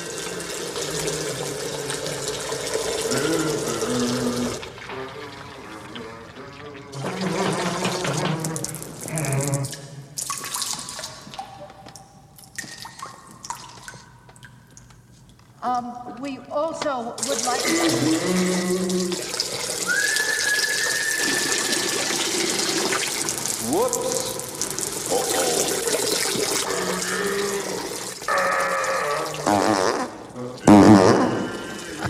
Un buen pedo, es, tío. es maravilloso. Me vale. hace risa, es, tío. es maravilloso, es maravilloso. Sí, como dice Doug Stanhope, si no te hacen gracia los pedos es que no tiene sentido el humor y Yo- punto. así O sea, te claro, tienen que hacer gracia totalmente, siempre. total. Entonces, esto es exactamente lo que hace, salvando la flatulencia y la meada increíblemente larga de Nis- Se olvida que tiene el Nielsen. micro, ¿eh? Guau. Aparte, hay diferente cadencia de chorro. ¿Te has dado cuenta que de golpe sale muchísimo, luego para, luego hay un goteo, luego hay un ups porque se ha meado fuera? Sabes que yo trabajé en un programa, no voy a decir, no voy a decir quién. Eh, y el, al- bueno, he mira, esto del micro encendido en programas me ha pasado en dos programas. A uno, eh, a uno se le escuchó mear al presentador en directo, que esto es increíble, como Leslie Nielsen, pero el otro presentador se fue al camerino sin llevar el, el micro muteado y todo el mundo. Se hizo una paja. todo el mundo en realidad. Acababa de entrevistar a la exdirectora de Interview, que era una periodista así como. eh, eh, igual cincuentona, pero muy bien, muy, muy guapa y tal. Y ese hijo de puta, ese presentador hijo de puta, empezó a decir barbaridades obscenas él solo. Oh. ¡Hija de puta, qué buena está! Oh. Dios, qué horror. Y, y toda la gente en realización haciendo él. Oh my Me lord. cago en la puta. Yo también, yo también, yo también conozco muchos casos de estos, pero no los voy a decir porque la gente está viva y a lo mejor son Claro, oyentes del claro, programa. claro, claro, claro. Pero, Eh, pero bueno, pues, pues eso, pasó esto. Eso hizo el Durst. Hizo el Durst, pero en lugar de mear, lo que hizo fue empezar a hablar. Wow. Y empezar a hablar consigo es mismo. Entonces dijo dos o tres de muy gordas que ya eran casi punibles, o sea, casi criminales. Y al final dijo, What the hell did I do? What the hell did I do? I killed them all, of course. Toma ya. Esto es la, y esto es la última, la última imagen del documental es, lo maté a todos. Tengo que verlo, tío. Tal cual. Tal cual. Claro que esto le, le- pilló por sorpresa a todo el mundo. Al director, a él, a todo sus- a su gabinete de abogados, a todo el mundo. Al técnico que le tiene que quitar el micro. claro, es como en plan. Wow, muy fuerte. Wow, Em, heavy, ¿eh? y luego hay, hay- a partir de ahí hay como 15 años de, de- de- de trials y, y juicios llenos de jerigonza de leguleyo aburridísima. Eh, con lo cual, así, al final le caen años, bla, bla, pasan mil cosas, protestas. Típico de, típico de rollo también de, Sí, sí. de judicial americano, que porque la escuchan, no estaban en su canto, no la puedes, eh, yo qué sé, utilizar como prueba, Ah, sí, etcétera, sí. etcétera. Eh, y, pero bueno, todo el mundo está convencido de que él mató a tres personas, que fue un pijo asesino.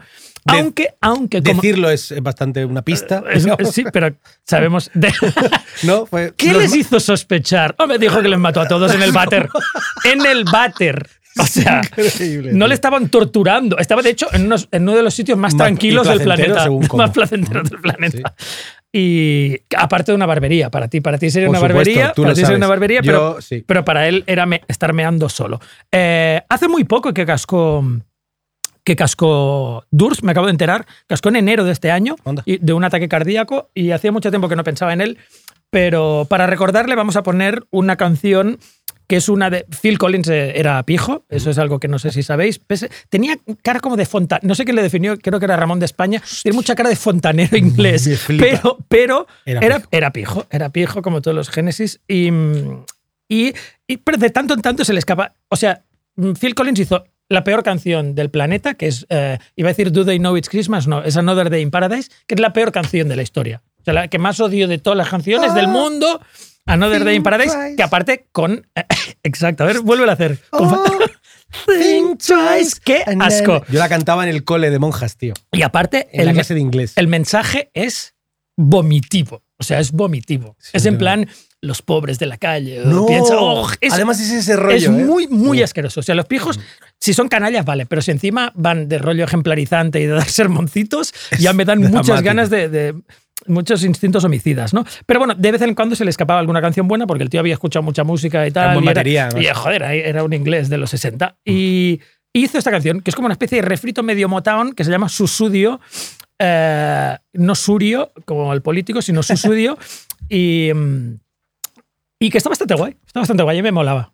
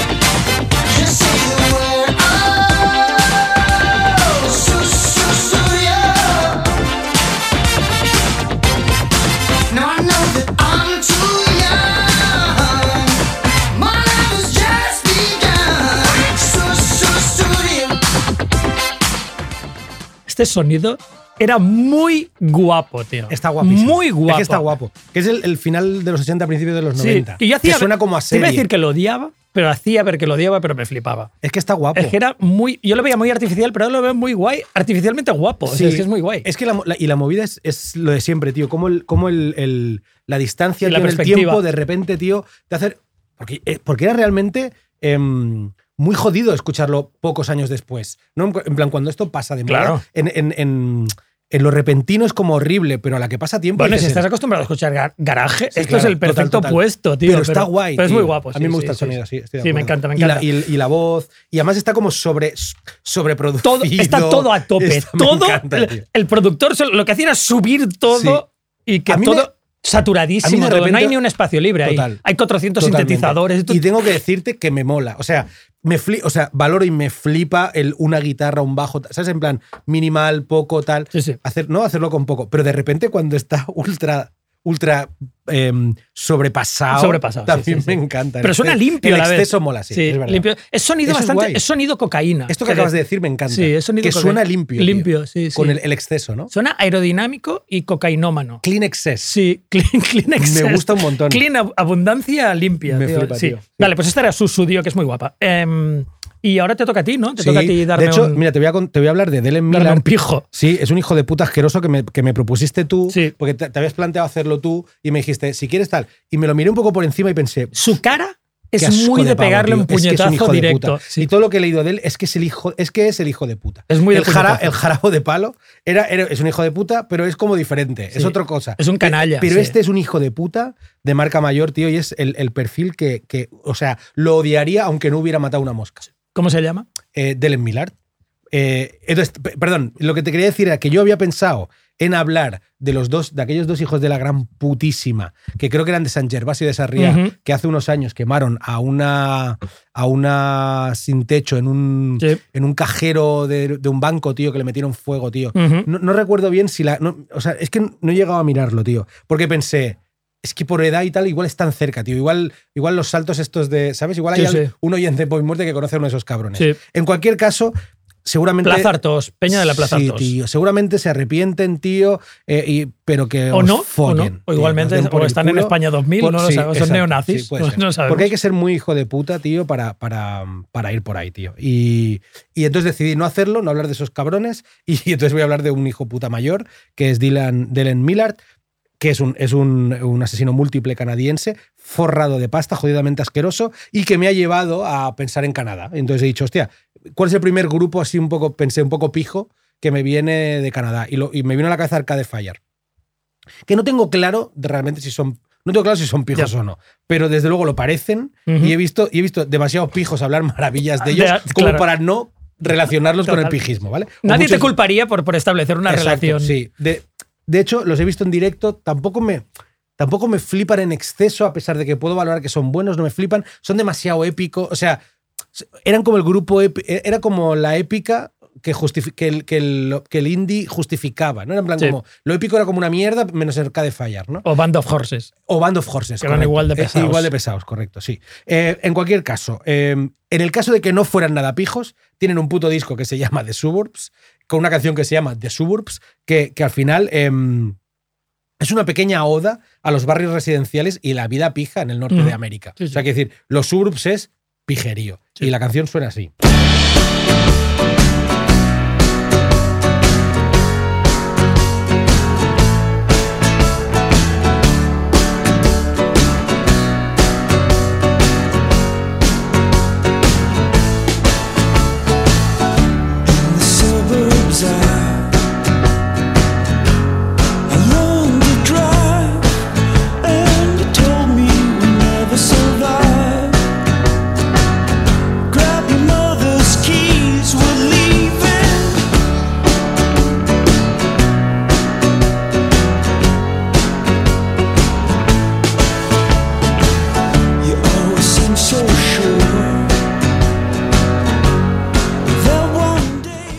Este disco está guapo, las cosas como son. O sea, son un poco pesados, pero el disco está bastante guapo. Eh, y en el directo, que yo los vi, creo que fue en un- el único FIP que he ido en mi vida, el directo era visual, los visuales eran bastante guapos, tío. Ellos eran, eran muy, muy pesados, eran como los Slipknot del indie, haciendo todo el rato el subnormal, circense un poco, Oh. subiéndose a hacer el capullo. Oh, a, a los. ¿Sabes lo de subirse a, los, a las estructuras del festival? Que esto es un poco en plan, ya me parecía mal con Pearl Jam en los 90, Sí. pues en el 2011 me sigue pareciendo mal. A no ser que hagas como en el segundo Bootstock, que es para tirarlas. Ah, bueno, sí, claro. Es- Sí, es para tirarlas. y si lo hace el público me parece guay. Sí, es para tirarlas, entonces. Sí. Hay, hay una, es una pequeña salvedad. O sea, si Es lo que verdad. queréis hacer es derribar todo el Exacto, esto, para, entonces para vale, vale, meterle fuego. Claro, sí. eh, bájate de ahí, no, es que estamos destruyendo. Ah, vale, coño, haberlo dicho. Pensaba que eras un músico. Pensaba que eras un pesado de Arcade Fire. Eso, no, no. Eh, vale, Dylan Millard, nacido en el 1985, un poquito más joven que yo, era directamente el heredero de una, de, la- de una aerolínea canadiense que creo que se llamaba Millard Air. O sea, estamos hablando de muchísima pasta. O sea, pastufla a, a- porrón. Sus padres se habían divorciado cuando él era joven y apenas unos meses después de todo aquello, parece que el padre se, se, suicidarí- se, se había suicidado y, y- y eso había convertido al, al, al joven Millard en el beneficiario de toda la fortuna familiar, ¿vale? Eh, no, no sé exactamente la edad, pero bueno, pues igual mayor de edad, pues universitario, no lo tengo claro, ¿vale? Am, directamente Millard empieza a organizar fiestas, a tener múltiples novias y a permitir que sus colegas se queden en sus numerosas propiedades. ¿no? En plan, el rollo este de en plan, hey Peña, estoy forrado de pasta, eh, venirse, ¿no? Risky business. Total. Risky business. Sí. Em, es verdad que el tío eh, em, llegó a un punto en que se mudaba con tanta frecuencia que ni siquiera los empleados de las casas sabían quién era. En plan, no sé, ¿quién es ese chico? Es el dueño de esta mierda, ¿no? Claro. Como Jesse Pinkman en Breaking Bad. ¿no? Total. Que Cuando vuelves tantos ahí metidos crack Wow. y nadie le Es conoce. verdad. Hostia, es verdad, tío. Qué bueno, tío. Con- hay, un- hay un. Hay un momento en que él entre, hay uno que se está llevando su microondas. En plan, No, hay, y hay un momento en el que ponen, ponen la cámara en la rumba y que es como un plano increíble, que es una rumba grabando todo el desquicio de una fiesta en Sí, casa sí, de muy loca, verdad. Muy guapo, tío, sí. Eh, vale, ¿cuándo le detienen? Voy directo a la detención, ¿vale? El 11 de mayo del 2013, la policía arresta a Delen Millard, ¿vale? Ah, resulta que un hombre que vendía una camioneta Dodge Ram, rollo Wallapop, o yo qué sé, o lo que sea, um, había desaparecido y Millard era sospechoso de la desaparición, ¿vale? Um, encuentran, encuentran la Dodge y las llaves del coche del, del desaparecido en la casa de, de Millard, ¿vale? La Pasma vio que el camión había sido desmantelado, pero que las pruebas de luminol, o sea, es la mierda esta Sí, de tal, sí, sí, sí, sí. eh, muestran evidencias de sangre y que se había llevado una limpieza posterior, ¿no? Siempre lo típico de, hostia, igual no hay más restos, pero es que se ve que han limpiado, ¿no? Suficiente como para seguir sospechando. En cualquier caso, de, de todo lo que encuentran en la Kelly de, de Millard, ni las llaves, ni, el, ni, ni, ni la camioneta del, del desaparecido es eh, lo más jodido. Lo más jodido es que encuentran un horno gigante que tenía pintado en rojo en el lateral la, eh, de, de Eliminator. que hay que ser, ¿En serio? hay que ser sobrado No me y digas. hijo de puta. Wow. ¿Vale? O sea, es- Eliminator Junior. pero además hecho, hecho como. Si la fo- se, se puede ver la foto. Em, está hecho como con plantilla de. ¿Sabes? Como de la. De, de, Sí, sí, de, de- de ampli, ampli, de, ampli de banda. sí, sí, sí. Em, ¿Qué encuentran los forenses dentro de, de The Eliminator?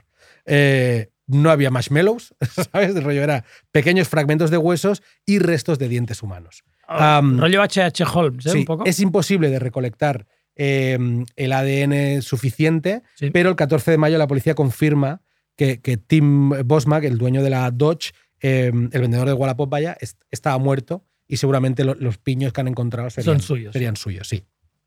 Entonces hay que, hay que meter en la ecuación otro nombre, ¿vale? Que es Mark Smith, eh, no Smith, sino Smith con C, que personificaría el colega que tus padres no quieren que tengas. ¿Sabes? El, ¿sabes el tío? Hay uno, hay uno en el barrio que es del rollo de. Pero ni en pijos ni en no pijos, ¿eh? O sea, en, el- en- en nuestra, en nuestro nivel working class también había un pavo que era en plan que mis padres hacían el, el pelirrojo, ¿no? Bueno, en este caso era pelirrojo, pero no por los pelirrojos. Tú sabes que les quiero, Kiko. Claro, claro. Pero en plan, aquel no. ¿Sabes? Ese no, por favor, Benja, ¿sabes? Ok. Pues, ¿de quién se hizo amigo de Ellen Millard? Del, de Mark Smith. Deja la escuela en la secundaria, ¿vale? Y se hace dealer. Tenía antecedentes penales por drogas y otros delitos menores. Y se conocen en 2006 eh, porque se dedicaban a robar coches, no por pasta, sino por puro divertimiento y usando fuego luego para, para hacer- o sea, es decir, y quemándolos después para hacer desaparecer la, la evidencia del Claro. robo. ¿Vale? O sea, ahí le pillan el rollo a hacer maldades y meterles fuego después. Que esto es casi un spoiler. Am, 11 días después del- del- del- de la detención de Millard, el 22 de mayo, es detenido Mark Smith, ¿vale? A priori por la muerte y de- del vendedor de la Dodge. Resulta que el 3 de julio del 2012, eh, de 2012 Millard eh, había recogido a Laura Babcock en, la estación y ambos se habían dirigido a la casa de este en Etobicoke, ¿vale? que es un- una ciudad de, Canadá. ¿Quién era Laura? Laura era una amante de Millard que, no pasaba por su mejor momento. Una de las muchas amantes, ¿vale? En este caso una tía pues, que eh, sufría de depresión, no sé si era prostituta o acompañante, pero bueno, estaba en un momento bastante bajo de su vida y Millard, ese, ese mismo día, el 3 de julio, eh, que es el día que recoge a Laura Babcock de la estación, eh, envía un mensaje a Mark Smith que, que, que abre el- su móvil y lee estoy en una misión, vuelvo en una hora. Por lo visto, el concepto de misión lo utilizan mucho ellos dos para como eufemismo de, de cabronada. de ¿no? cabrón, Sí, de ser unos cabrones. Solo unos días después de la, depas- de la desaparición de Laura, eh, Millard compra una Smith Wesson, ¿vale? Una pipa, eh, y le llega a casa el, el horno, el Eliminator, ¿vale? Todo esto un poquito antes de, de que ella desapareciera. Cada- Es sigo sin entender por qué le pusieron Eliminator. O sea, Sí, sí. no me cabe en la Es- cabeza. Es, es de retrasado. no me cabe en la es cabeza. de retrasado. O sea, le- Yo- no, pero yo creo que esto es sobradez de pijo. Es en plan. sí, total, la- total, total. soy- bueno, ¿qué, me es que- va- qué me puede pasar? Pero es que en el, 2000, en el 2012 llevaban seis años robando coches Sí, sí. y metiéndole fuego sin que les pasara Bueno, la puto nada. Inmunidad del blanco rico. o sea, eso es así. exacto, Inmune total. Absolutamente. Am, bueno, pues después de los arrestos, em, resulta que, que encuentran algunas pertenencias de esta Laura en casa de los dos tipejos, ¿vale? De los dos. Y entre ellas, muy heavy, imágenes del incinerador en, en- en uso. O sea, como fotos de funcionando, ¿vale? Eso te va a encantar, creo, ¿vale? Em, o sea, te va a encantar dentro de lo que nos encanta la mierda, ¿no? Que es que descubren una grabación de este, del amigo Perla, Smish, rapeando No. una letra que decía: Oh. La perra comenzó, comenzó toda piel y huesos. Ahora la perra parece una piedra de ceniza. Oh. La última vez que la vi afuera de la casa, y si vas a nadar, puedes encontrar su teléfono. Oh. Que es un poco- Espero que en el inglés original rimara algo, Sí, porque si no. Me recuerda un poco al, a- creo que es en Clerks 3 o en Clerks 2, que es el, el rap de, de J-Pop el silencioso, que es. eh, eh, coño, coño, coño. Coño, qué cabrón, coño, qué cabrona. Eh, O- o el rap de Homer, Sí, es sí, que- que, hace, que hace, Pon la pasta aquí, aquí, Sí. aquí. O el ¿no? rap del tío de del padre de Family Guy. Totalmente. to- que es rap confesar y encima, todo confe- en un rap. y encima confesar. Si nada se encuentra su teléfono, ¿no? Hay que ser muy, muy, muy mongolo para autoincriminarse con un rap de mierda. Recuerda que en, en Psycholand dijimos también algunos, algunos serial killers que habían hecho cancioncitas de, cantando, cantando sus lo que habían gestas. hecho, tío, es increíble. Finalmente, los casos eh, por los asesinatos de Laura Babcock y Tim Bosma, el dueño de la Dodge, que, que es con lo que empieza todo, son sólidos y, y suficientes como para llevar a los dos malandros a, a juicio. Pero es que todavía hay más, ¿vale? Respecto al suicidio del padre, que habíamos hablado como algo supuestamente traumático Sí. y que había supuesto casualmente ser el beneficiario de toda la fortuna Claro. familiar, alguien dice, vamos a revisar esa Claro. mierda, ¿vale? Sabiendo quién es el Menda. Sí, porque tal. Y resulta que, que el, suicidio- el padre, la muerte del padre, del Millard padre, que se había considerado suicidio, em, pero, o sea, la, la- la estudian y, y el tío había muerto por un solo disparo en el ojo, ¿vale? Que ya es una forma de suicidarte rara. Rara. Hay un meme, hay, un meme en Twitter que la gente hay un tío como apuntándose los dos ojos porque no quiere ver algo. ¿Sabes? Cuando, hay un- cuando la típica foto Sí, sí, de- que no quieres ver. no quieres ver. ¡Ah! De algo horrible. De algo grimoso. Eso, me algo- disparo los ojos. Doble tiro en los ojos. Exacto. Y de hecho tengo que decir que eh, en, uno de, en uno de los tweets de hate de nuestra aparición en TV3, la respuesta era ese meme. Perfecto. Que era el tío apuntándose dos pistolas para referirse a nosotros y estoy a... ¿A qué? A un podcast más de tatuármelo. de ir a Fernando y decirle, el tío de las dos pistolas aquí. Aquí, tío. ¿Sabes? Pues resulta que se había disparado con. eh, o sea, que murió por un solo disparo en el ojo. Y las malas lenguas decían que el padre, antes de eso, había amenazado al hijo como de cortarle el grifo Ah, económico por el, por el altísimo eh, tren de vida que llevaba. la ¿vale? asignación, ¿no? No hay nada que a un pijo le asuste Exacto, más que que es que, que le, corten, que le corten la Total, semanada. o sea, es lo peor que le puedes hacer. Exacto. Vistos los antecedentes, la Pasma revisa el caso y descubren que la pipa con la que se había disparado el padre en el ojo es la Smith Wesson que había comprado previamente antes del secuestro de Laura Ujú. Babcock. Es decir, hostia, es la misma pipa, el mismo número de Total. calibre, entiendo y tal, ¿vale? Y que además en el cuerpo de, del Millard padre no encuentran ningún tipo de residuo del disparo, ¿no? En plan, ni en las manos ni en la ropa. Finalmente, el 18 de diciembre de 2018, eh, Dylan Millard es declarado culpable del asesinato de su padre también y condenado a cadena perpetua sin posibilidad de libertad condicional durante 25 años, que sumados a los 50 por los otros dos asesinatos, suman creo que son un total de 75 años, no hay que ser muy listo, en la trena por los 50 de su colega Smith. ¿Qué es lo heavy de este hijo de puta? Que, que mató a su amante y a su viejo Sí. porque consideró que se interponían en su camino, es decir, la muerte de la, de la Laura y del viejo sí que son un poco en plan, Prácticos. Me, me dan por culo. Son sí. asesinatos prácticos. Los- les voy a meter fuego tal, o sea, los meto y los mato y luego les meto fuego. Pero en el caso del dueño de la Dodge, tío, se acaba descubriendo que es por puro eh, divertimento. Porque puedo. Sí, o sea, es decir, los tíos acuden a una puta red social en la que se venden y compran coches de segunda mano y cogen a un tío aleatorio y se lo cargan y lo queman solo por, por puro divertimento en el puto horno ese del Eliminator.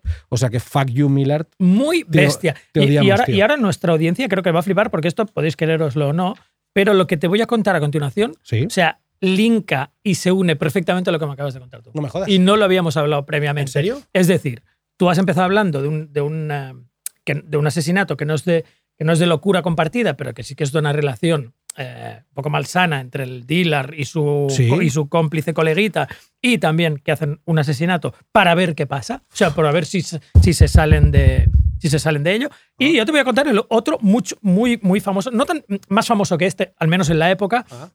Este tienes que buscarlo un poco y aparte no han habido versiones fílmicas de esto. No. Que ya sabes que una versión fílmica es lo que, es lo que catapulta a un serial Ah, killer. que, le den- que le follen a Millard, A este, Mil- Miller no tiene ni No un meme, merece. no tiene nada, no tiene nada. Es menos que un meme.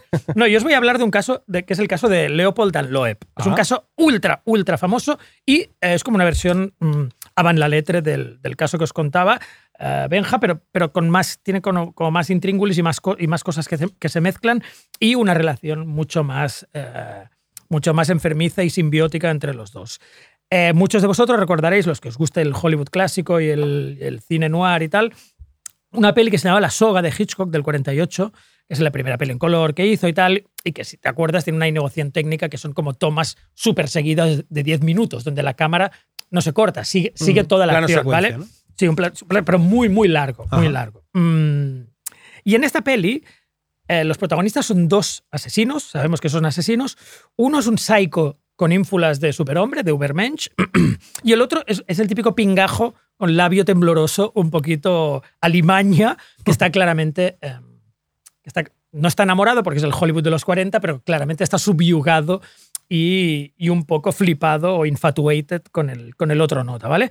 Y estos han matado a un pavo, en este caso, en el caso de la peli, a un colega, solo para demostrar que, que eran superiores intelectualmente, que podían hacer algo así que no les pillara eh, la policía, ¿no? Em, y para eso, y para alardear de ello y regodearse en su, en su arrogancia y superioridad moral e intelectual, encima organizan una cena, que es cuando aparece James Stewart, que se lo huele todo, con el fiambre, o sea, con el fiambre presente y encima metido en un cofre que es donde piensan servir el, el buffet. Sí, sí, O sea, el- regodeándose a saco con, con que tienen ahí el muertecito, ¿vale? Eh, eh, lo- luego les pillan. Pero da igual. La parte, del, la parte del cofre y del, y del dinner party, que es muy, muy sobrada, es la parte ficcional. Pero los asesinos estaban basados súper fielmente en gente real. Esta gente real eran dos tíos, que se llamaban Nathan Leopold y Richard Loeb. Eh, yo te voy a enseñar un poco las caras para que tengas claro quién son, pero te los voy a definir. Eh, uno es un poco Vincent Gallo Total. y el otro es un poco Leonardo DiCaprio, ¿vale? Belleza Sí, sí. súper clásica, súper simétrica.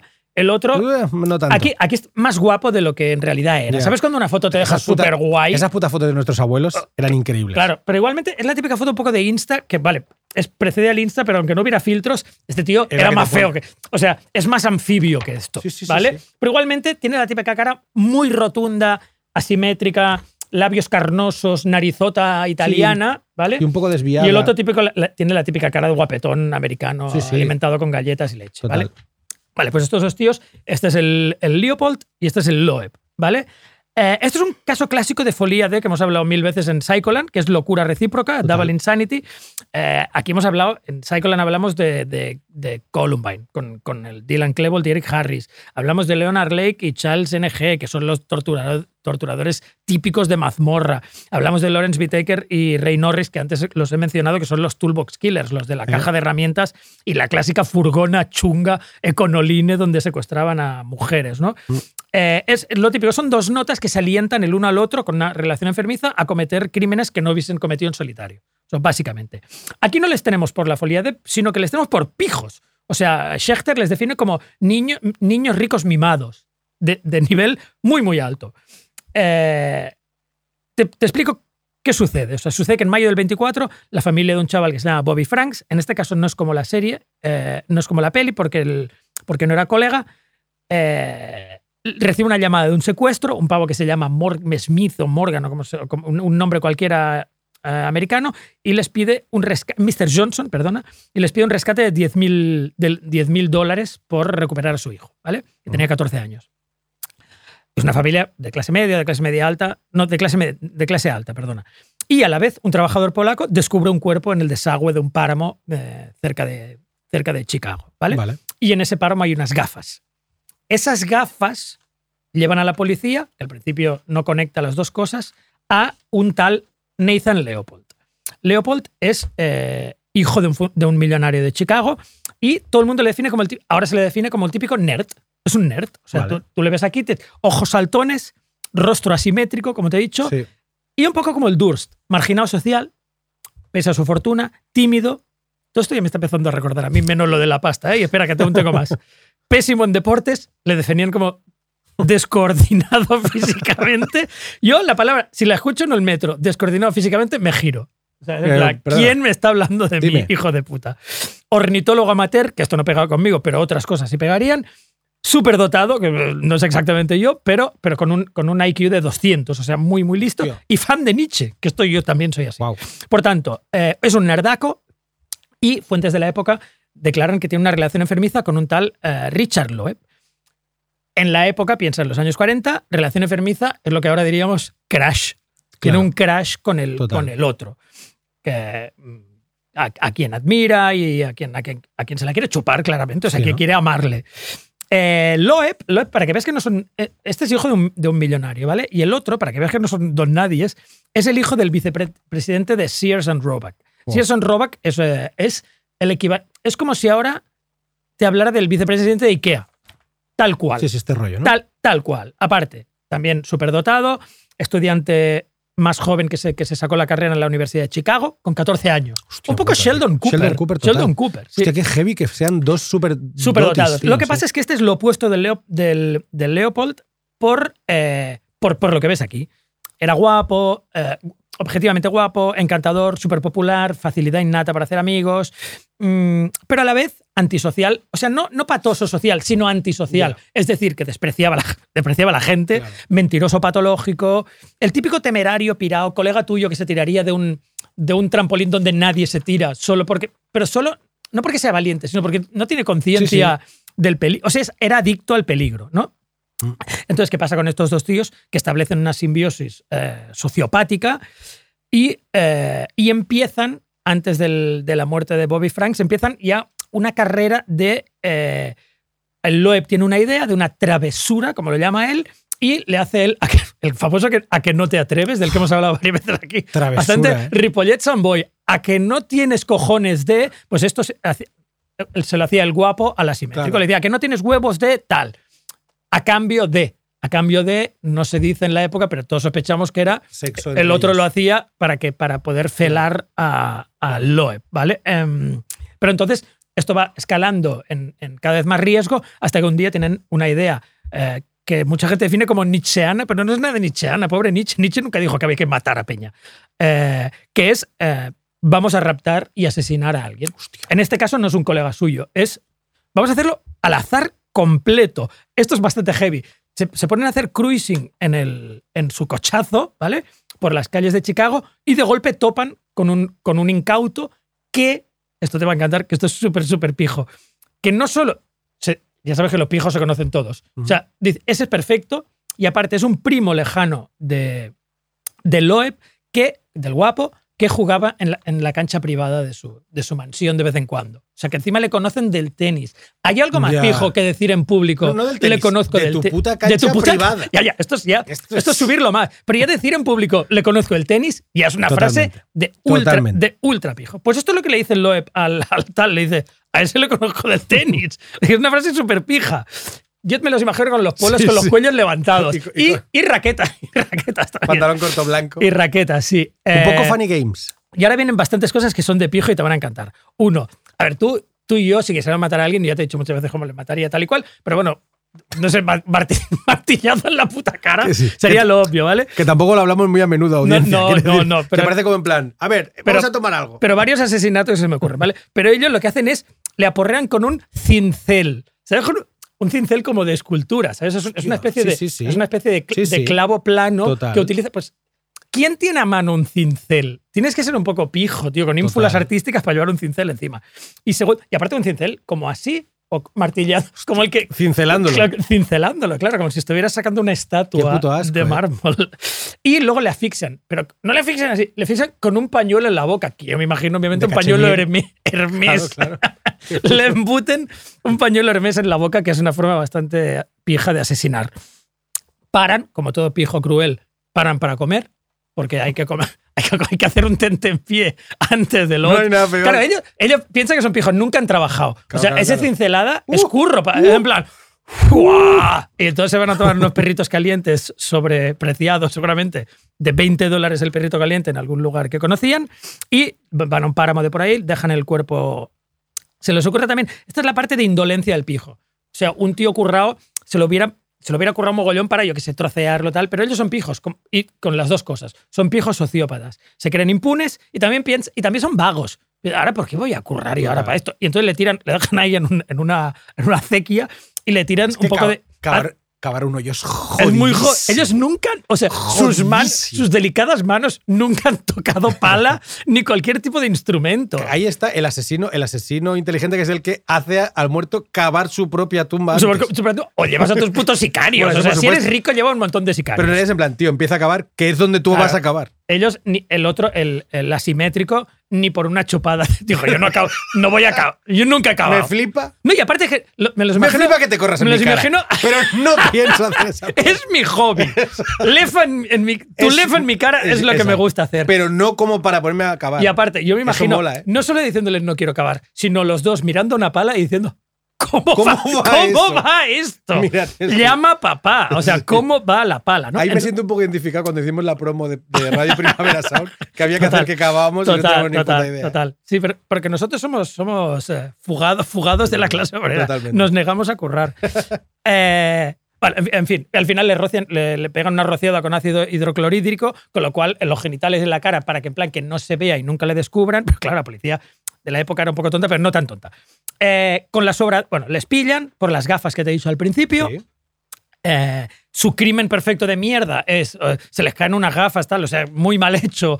No Con, es- su, con su IQ de 200. ¿eh? Exacto, IQ de 200 y creyéndose ubermensch intelectuales y hacen un par de fallos de súper amateur. A los 10 días se empiezan a equivocar, el tal, empiezan a contar cosas y se empiezan a acusar, como siempre pasa. Eh, hay el típico juicio, no juicio, porque el abogado, que era un súper abogado de la época se llama Clarence Darrow, que en, la pe- en una peli que se llama Compulsión del 59, que también está basada en los asesinatos de, de Leopold y Loeb, eh, interpreta Orson Welles. Eh, de hecho, una peli tan fidedigna que el, que el asimétrico, que el Leopold, eh, le metió un pleito al director por invasión de la privacidad. O sea, porque Sí. era tan, tan fiel a cómo le retrataban que se Cabrón. sintió representado en el cine, ¿no? Pues este tío les convence súper raramente para que declaren que son guilt, que son culpables. Por tanto, el juicio no es juicio, sino que es una audiencia para imposición de pena. Es decir, van ahí dos tíos que ya han confesado que, son, que, son, que son homicidas y tal, pero solo para que... Y entonces lo que hace el, el abogado es una fina, una fina finta que es convencer al, al juez para que les conmute la pena de muerte a life. ¿Y cómo lo hace? Es- esto es una curiosidad del sistema legal americano, pero con un alegato de 12 horas, quizás quizá no hacía falta, donde, eh, que es una de las grandes piezas de oratoria de la historia jurídica de los Estados Unidos, donde eh, convence, les convence de, de, eso, de, de la psicopatía, de la relación enfermiza, de tal, tal, tal. O sea, les hace un poco insane, not guilty by reason of insanity, pero, pero cercano, ¿no? Y, mm, y, y entonces van a la cárcel, pero van, van for life y tal. Mm, El Loeb no dura mucho en la cárcel porque con esta cara, con esta cara En, no, en esa época. no duras en la cárcel. Este aún podría pasar por, yo qué sé, prestamista marsellés, pero Total, este pavo sí. en la cárcel se lo rifaron Total. y en el 36, o sea, muy poco después, apuñalado en ducha, que es un clásico, clásico de reo, ¿no? Sí. Seguramente, seguramente- doble apuñalamiento. Doble, por supuesto. por Metálico su- y ca- y carnívoro. Y cárnico. Y y cárnico, cárnico. sí. Sí, eh, y en el 58, en el 58 Leopold eh, es el típico preso modelo, cumple la pena, le dan lo condicional, se muda a Puerto Rico, se hace técnico de rayos X, Wow. escribe un libro de ornitología, Hostia, qué se casa y se muere de viejo a los 66 años, así, después de haber vi- vivido una vida, no sé si arrepentido, pero yo creo que en un caso de, de- de locura por compartida, como, como hemos visto muchos, hay un momento que uno de los dos hace un snap y dice, ¿qué, qué pollas? ¿Qué acabo de hacer? O sea, me lo dijo él. Y, y en este caso, sí. y en este caso tiendo a creerme que Leo DiCaprio, el Leo DiCaprio Total. le dijo al Vincent Gallo, tengo una idea de puta madre, eh, vamos a matar a tal, pero que uno era el, el personaje débil. Hay, un- hay una, una peli, tío, que me gusta mucho de, de Spike Lee que se llama La última noche en, en español y es de 25 Hour Sí. en, en- en inglés, en el que Edward, Edward Norton va a entrar en la cárcel y, y tiene como la rayada esta de ser demasiado guapo para entrar en la trena. Hablamos de, de 2001. Y, y el tío como que acaba incitando a uno de sus colegas a que le dé una paliza y le desfigure la cara a hostias para entrar feo en Ah, la trena. Me gusta. Que es como, o sea, que, es, o sea, que Es una buena idea. eh, evidentemente es ficción, pero que es como muy y significativo. aparte con cara de duro. Entras con cara deformada y cara de Y duro. duro, sí, claro, es verdad. claro, claro. Sí, es verdad. Eh, yo, yo ahora te voy a decir, vamos a hacer un pequeño cambio porque había pensado poner una canción de los hombres G. O sea, para demostrar Correcto. el nivel de abyección y, y música de mierda que pueden hacer los pijos cuando, son, cuando no tienen talento. O sea, Correcto. es lo máximo de mierda que hayas oído en tu vida. Que es una canción. A ver, las buenas de Hombre G son malas en cualquier otro grupo, pero las Pero las malas de, Hombre G son muy malas. no te lo pueden imaginar lo malas que son, Vale. porque incluso sus fans las han intentado olvidar. A Pero- Contracor habías traído una. había traído una que se Vale. llamaba eh, Y cayó la bomba fétida. Que es una de las peores. O sea, no pasaría ni en una maqueta de los mojinos título, le hubieran dicho, hostia. pírate de aquí con esta mierda. Esto es inaudible, ¿vale? Pero es que no la vamos a poner. Me no la vamos bien, a poner. me parece bien. La vamos a poner porque es, es ofensiva. Es Me una canción bien. ofensiva. Y vamos a ir directamente a la canción que ibas a poner. Y me vas a explicar por qué la ibas a poner. Vamos a hacer la doble explicación. Entonces, cu- cuando tú me dijiste lo de la, lo de, Y, nos- y luego nos vamos. lo de música para lo de, mu- lo de música hecha por pijos, pen- enseguida pensé, hostia, igual para cerrar podríamos poner. eh, primero pensé, podríamos poner el Common People Ujú. de Pulp tocado por Manel. Que, que es como. ¡oh! Que te que es increíble porque tiene una versión, ellos oh, cantando el Common People como. que es heavy porque me Pero en inglés. No, no, en catalán, una versión en catalán. Pero es heavy porque, porque realmente eh, Jarvis Cocker eh, lo que intenta es hacer una canción en la que habla de una pija de- de- desde una visión realmente no working class, pero tampoco especialmente pija, de los Pulp, lo hablábamos Sí, sí. antes. Pero él sí que habla de una pija. Entonces, que los, man- los Manel lo una hicieran... pija que dice, me gustaría estar con la gente común, sí, ¿no? que es, que es Súper pijo. Y aparte, es una visión muy pija, en plan. Muy pija. Cómo mola. Turismo de clases Claro, es, hip- es la es ser hipster es, es hacer que eres pobre Totalmente. y fascinarte por la pobreza. Entonces, había pensado en poner la de, la de Manel como para que explotara el, el- el pijómetro. Pero si hemos negado hombre G, Exacto. Entonces pensé, coño, pon la de Pulp, que está muy guapa, que es un tema ral, y explica tu historia con tu, con tu chica pija haciendo turismo de clase. Que yo tuve una, una amante, una. eh, Realmente yo era la amante, ella era una chica con pareja, con un modelo francés. Y, y- y tuvimos una, una relación. era su eh, esclavo. Era, su, era Era un poco su esclavo, y yo pobre. estaba, en puto, y estaba pobre. puto encantado porque yo le recordaba al tipo que le limpiaría la puta piscina. Ahí está. Hay Eh, una perversión. es Los verdad. hijos tienen perversión, ¿eh? de- Tengo que Eh, decir, Sí, sí, los ingleses llaman esto Sí. a bit of rough. Que Totalmente. es, quiero, quiero acostarme con alguien de una clase inferior. tenía piscina, tenía piscina y tenía piano de cola blanco en el comedor de su casa, ¿vale? Pero era solo. Era- te acostaste con la hija de John Lennon. no, tenía, tenía, pero no os lo perdáis. El, el piano, de- eh, ella tocaba el piano, no se tocaba el, el de cola. Tenía uno de pared para tocar. O sea, Claro. el otro era pura decoración. clavicordio, Que Esto es un increíble. clavicordio. Yo no lo he visto en mi puta vida eso, Vale, ¿vale? vale. Am, Dos- es una casa de dos pianos. ¿No? Exacto, con dos pianos. Con dos Y pianos. entonces, cuando vino a Mikeli de Ripo, porque, porque yo quería practicar sexo con ella, porque era divertidísimo, nos entendíamos súper bien y me enseñó un montón, la recordaré siempre. em, Si estás tío, escuchando mis- esto, te, te te lanzamos Sí, un. Exacto. te Que lanzamos que un me, me shout-out. encantó, nos lo pasamos de puta madre. La cosa está en que mis padres, tío, tienen un piso de unos 100 metros cuadrados con cuatro habitaciones, dos lavabos y ascensor. Y ya me parece que, grande, que 100, está ¿eh? bastante guay en realidad. Pero su comentario al llegar a Mikeli fue: ¡Wow! No me esperaba que fueras tan, Tan pobre. ¿Sabes? Fue como. ¡Bravo! Mientras yo me quitaba la ropa. ¡Bravo! Sin ninguna afectación. No, no. O sea, me afectó cero. O sea, tengo que. Mira, tengo Tú que dijiste, sí, soy pobre y Dije, mira sí, soy lo pobre que tengo aquí. y mira, el y mira que mi manubrio de cobre. ¿Sabes? La cosa está en que yo, o sea, me daba igual, no tenía ningún problema. Por y tengo que, y reconoceré siempre, tío, que había cero maldad en el puto Por comentario, supuesto, tío. por supuesto. Era, era prístino, em, Sí, sí. cero malintencionado Totalmente. y puramente informativo. Sí, sí, con una en candidez. era empírico. Sí, era empírico. total. Tú eres pobre, eres- yo soy y- rica. Y tú, y más de lo que parecía. Más de lo que parecía, porque- En plan, celebro que no, seas, que, que no lo parezcas. Que no lo parece. O sea, aún, aún tiene buena Sí. pinta. Y esto, Benja lo sabe, o sea, es, tengo un caso que es un espejo Total. no fornicador, porque Pero- yo soy de San Boy y siempre estuve rodeado de gañanes. O sea, no hay, no bueno hay, no hay este momento. eh, este momento tardaría en llegar.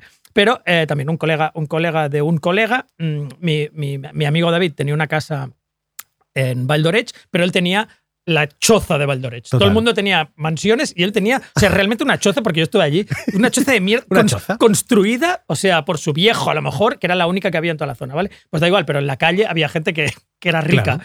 Y uno de estos acabó un día durmiendo en mi casa. Y este tío, al levantarse por la mañana, le dijo, se quedó a dormir en mi casa, ebrio y tal, porque se había ido con nosotros de parranda, y, y volvió comatoso. Y entonces, cuando se, le- se levantó por la mañana, miró por la ventana y dijo, wow, ¿esto es lo que ves por la mañana cada día? Y su ¿Cómo- candidez no, era, no iba a herir Como a de- nadie. no, era en contrario, plan, en plan, Era en plan, claro, yo me levanto, me cojo mi moto, voy a... Y vosotros veis Esta, esta mierda, mierda es increíble. cada. Y aparte, él, él, un- él pensó, yo lo veré un día. Sí, sí. Y me estoy. de- él dijo, un día. Y me estoy estoy, deprimiendo, que flipas. Estos dos son normales. Los Amat lo ven cada, Cada día cuando se levantan. Hostia. Y, y también, cuando lo recuerdo, no lo recuerdo como tú, con una erección, pero sí que lo recuerdo. Es verdad. Me ablanda, me ablanda el corazón Un de un modo sí. particular porque Un pienso, sí. es un momento de choque de clases no- Increíble, no, sí. malicioso, pero que es como una demostración muy heavy de que existe. Sí, sí. Yo, sea- acá- yo tengo que decir, mira, es que no, quería acabar ya, ¿eh? pero antes de poner la canción te voy a decir que fui una vez a ESADE a acompañarla, a ESADE. Yo nunca había visto nada parecido, tronco, te lo juro. Yo tenía igual 21 o 22 años, tío, y flipé. Ibas de grunge. muy- claro, iba de grunge, tío, y eso es confuso. En aquella Porque época estética- muchos pijos iban de grunge. Exacto. Sí, sí. Entonces yo llevaba incluso una camiseta de publicidad de cruzanes de la, donde curraba mi viejo. Pero eso quedaba guay. pero era súper cool. guay, quedaba cool, quedaba cool. Total, que llegamos allí y cuando me preguntaron sus colegas que a qué me dedicaba, les dije, estudio y trabajo. Y me dijeron, ¿qué estudias? Digo, pues eh, quiero ser dibujante de cómics. Y me dijeron, ¿y dónde curras? Y yo iba a decir, repartiendo pan donde, en el mismo curro que curra mi viejo. Y la tía me interrumpió y dijo, Benja, te lo juro esto, dijo, Benja es, dirige, ¿cómo lo dijo, tío? Dijo, dirige el departamento de, de la, de, la, de, de repartos de la cadena de panaderías de su padre. padre. Y yo, ¿what the fuck? O sea, pero ¿cómo? O sea, ¿cuánta sinceridad en esa mentira? O sea, decir. ¿cómo ha construido una puta bola de la realidad? O sea, fue aumentándolo todo. Pero en realidad lleva la camiseta de la Y, pastelería. eso sí, y aquí ponía como era puratos, que era como una movida de pan, puratos. Y dijo esa mierda, Rob y, y Bueno. Nacho, muy heavy. tío. Bueno, muy bestia. En Vale, fin, pues ella eso. quiso, ella, es- ella quiso bajar con la Common People, vino a. Ripollet, Hizo turismo de clase, Sí, hizo, nos lo pasamos hizo muy rollo bien. hipster, pero hizo un acto de. vimos Lilo y Stitch. Pero hizo benef- fue un acto muy beneficioso para Que tus sí, partes sí. pudenda- Para Yo tus lo- pudendas. Yo me lo pasé Fue súper. magnífico. Y la, la la recuerdo con cariño y, y me enseñó muchas cosas. Bueno, pues es lo, lo último que decimos es clases altas, si mm, os lo perdonamos todos, si nos invitáis a drogas o fornicáis, ya no sería el caso, pero fornicaros No, a pero- nuestros, cole- a nuestros Exacto, colegas, sí, sí, y- fornicad y con nuestros colegas. Con amor, con, con respeto y. Droga, fornicio madre. y respeto. Y respeto.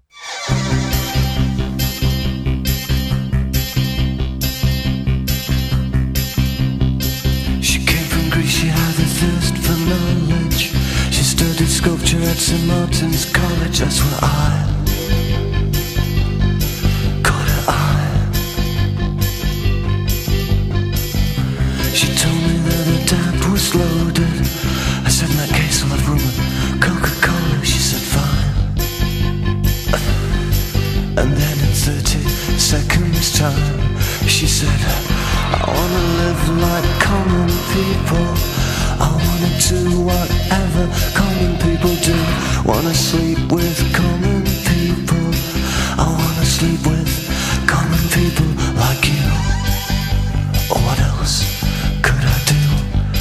I said, oh, I'll see what I can do. I took her to a supermarket. I don't know why, but I somewhere. So it started there. I said, pretend you got no money. And she just laughed and said, Oh, you're so funny. I said, Yeah. Estás escuchando Radio Primavera Sound. Proudly presented by Cupra.